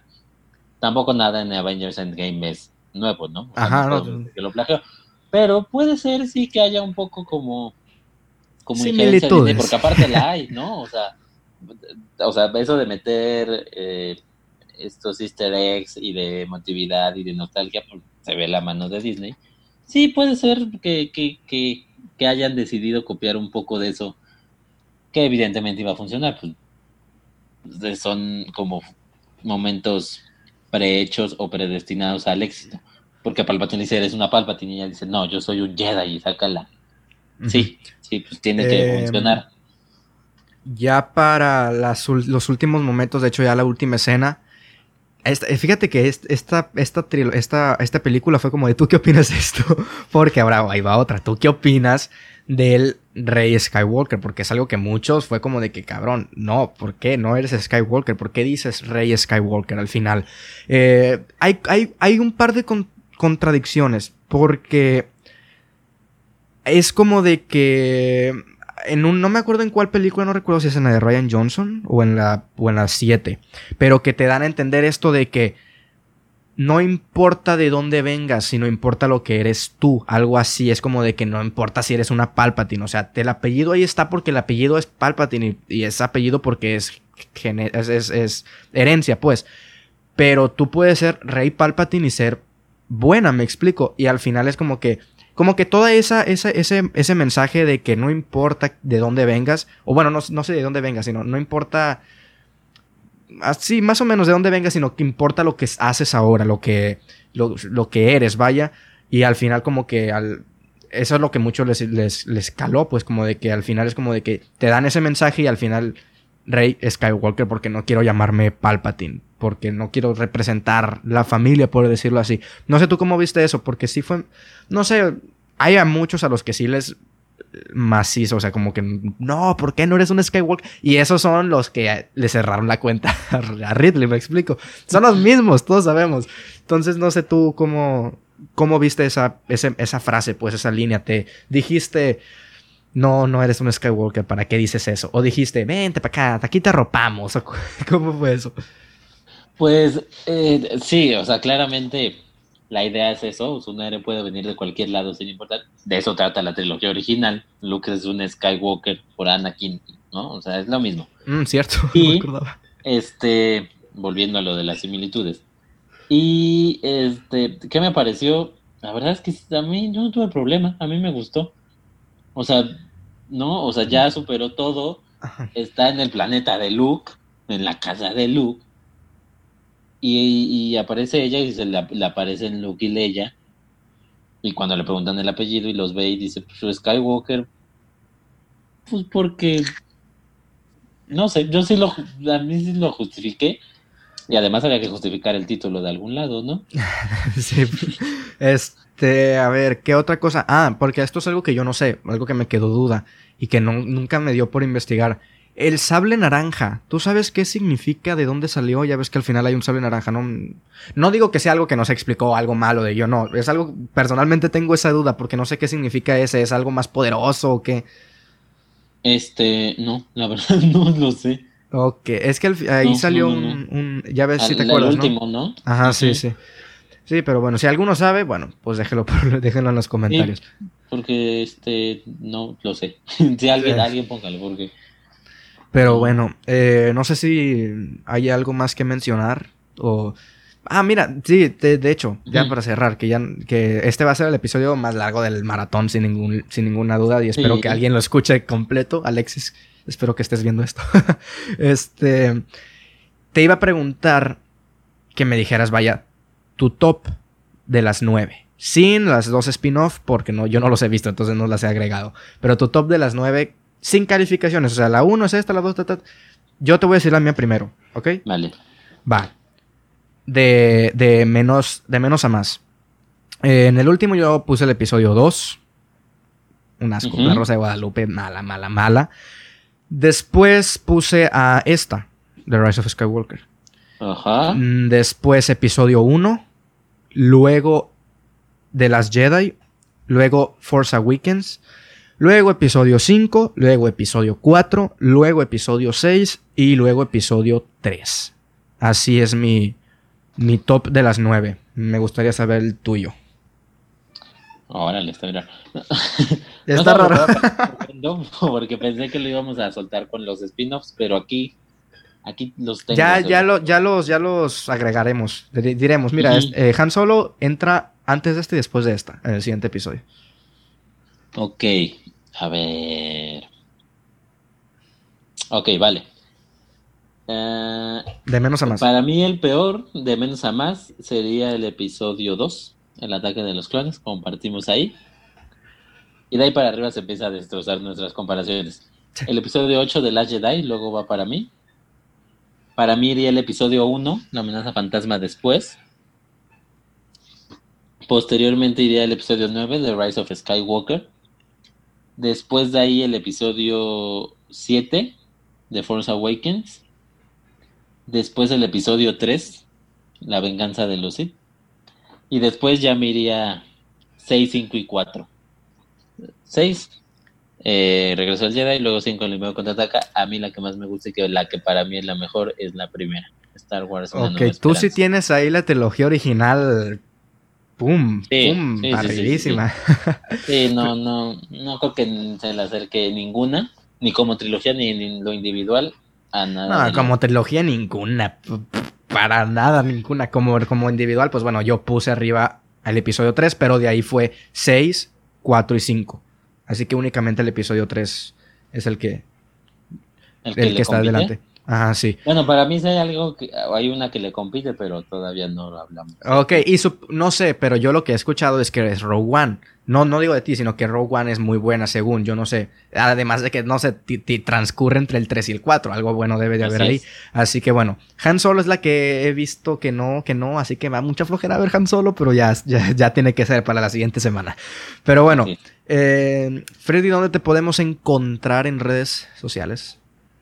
Me pueden encontrar en arroba Freddy Montes, mi cuenta este, particular, y arroba MX la cuenta de, de la página.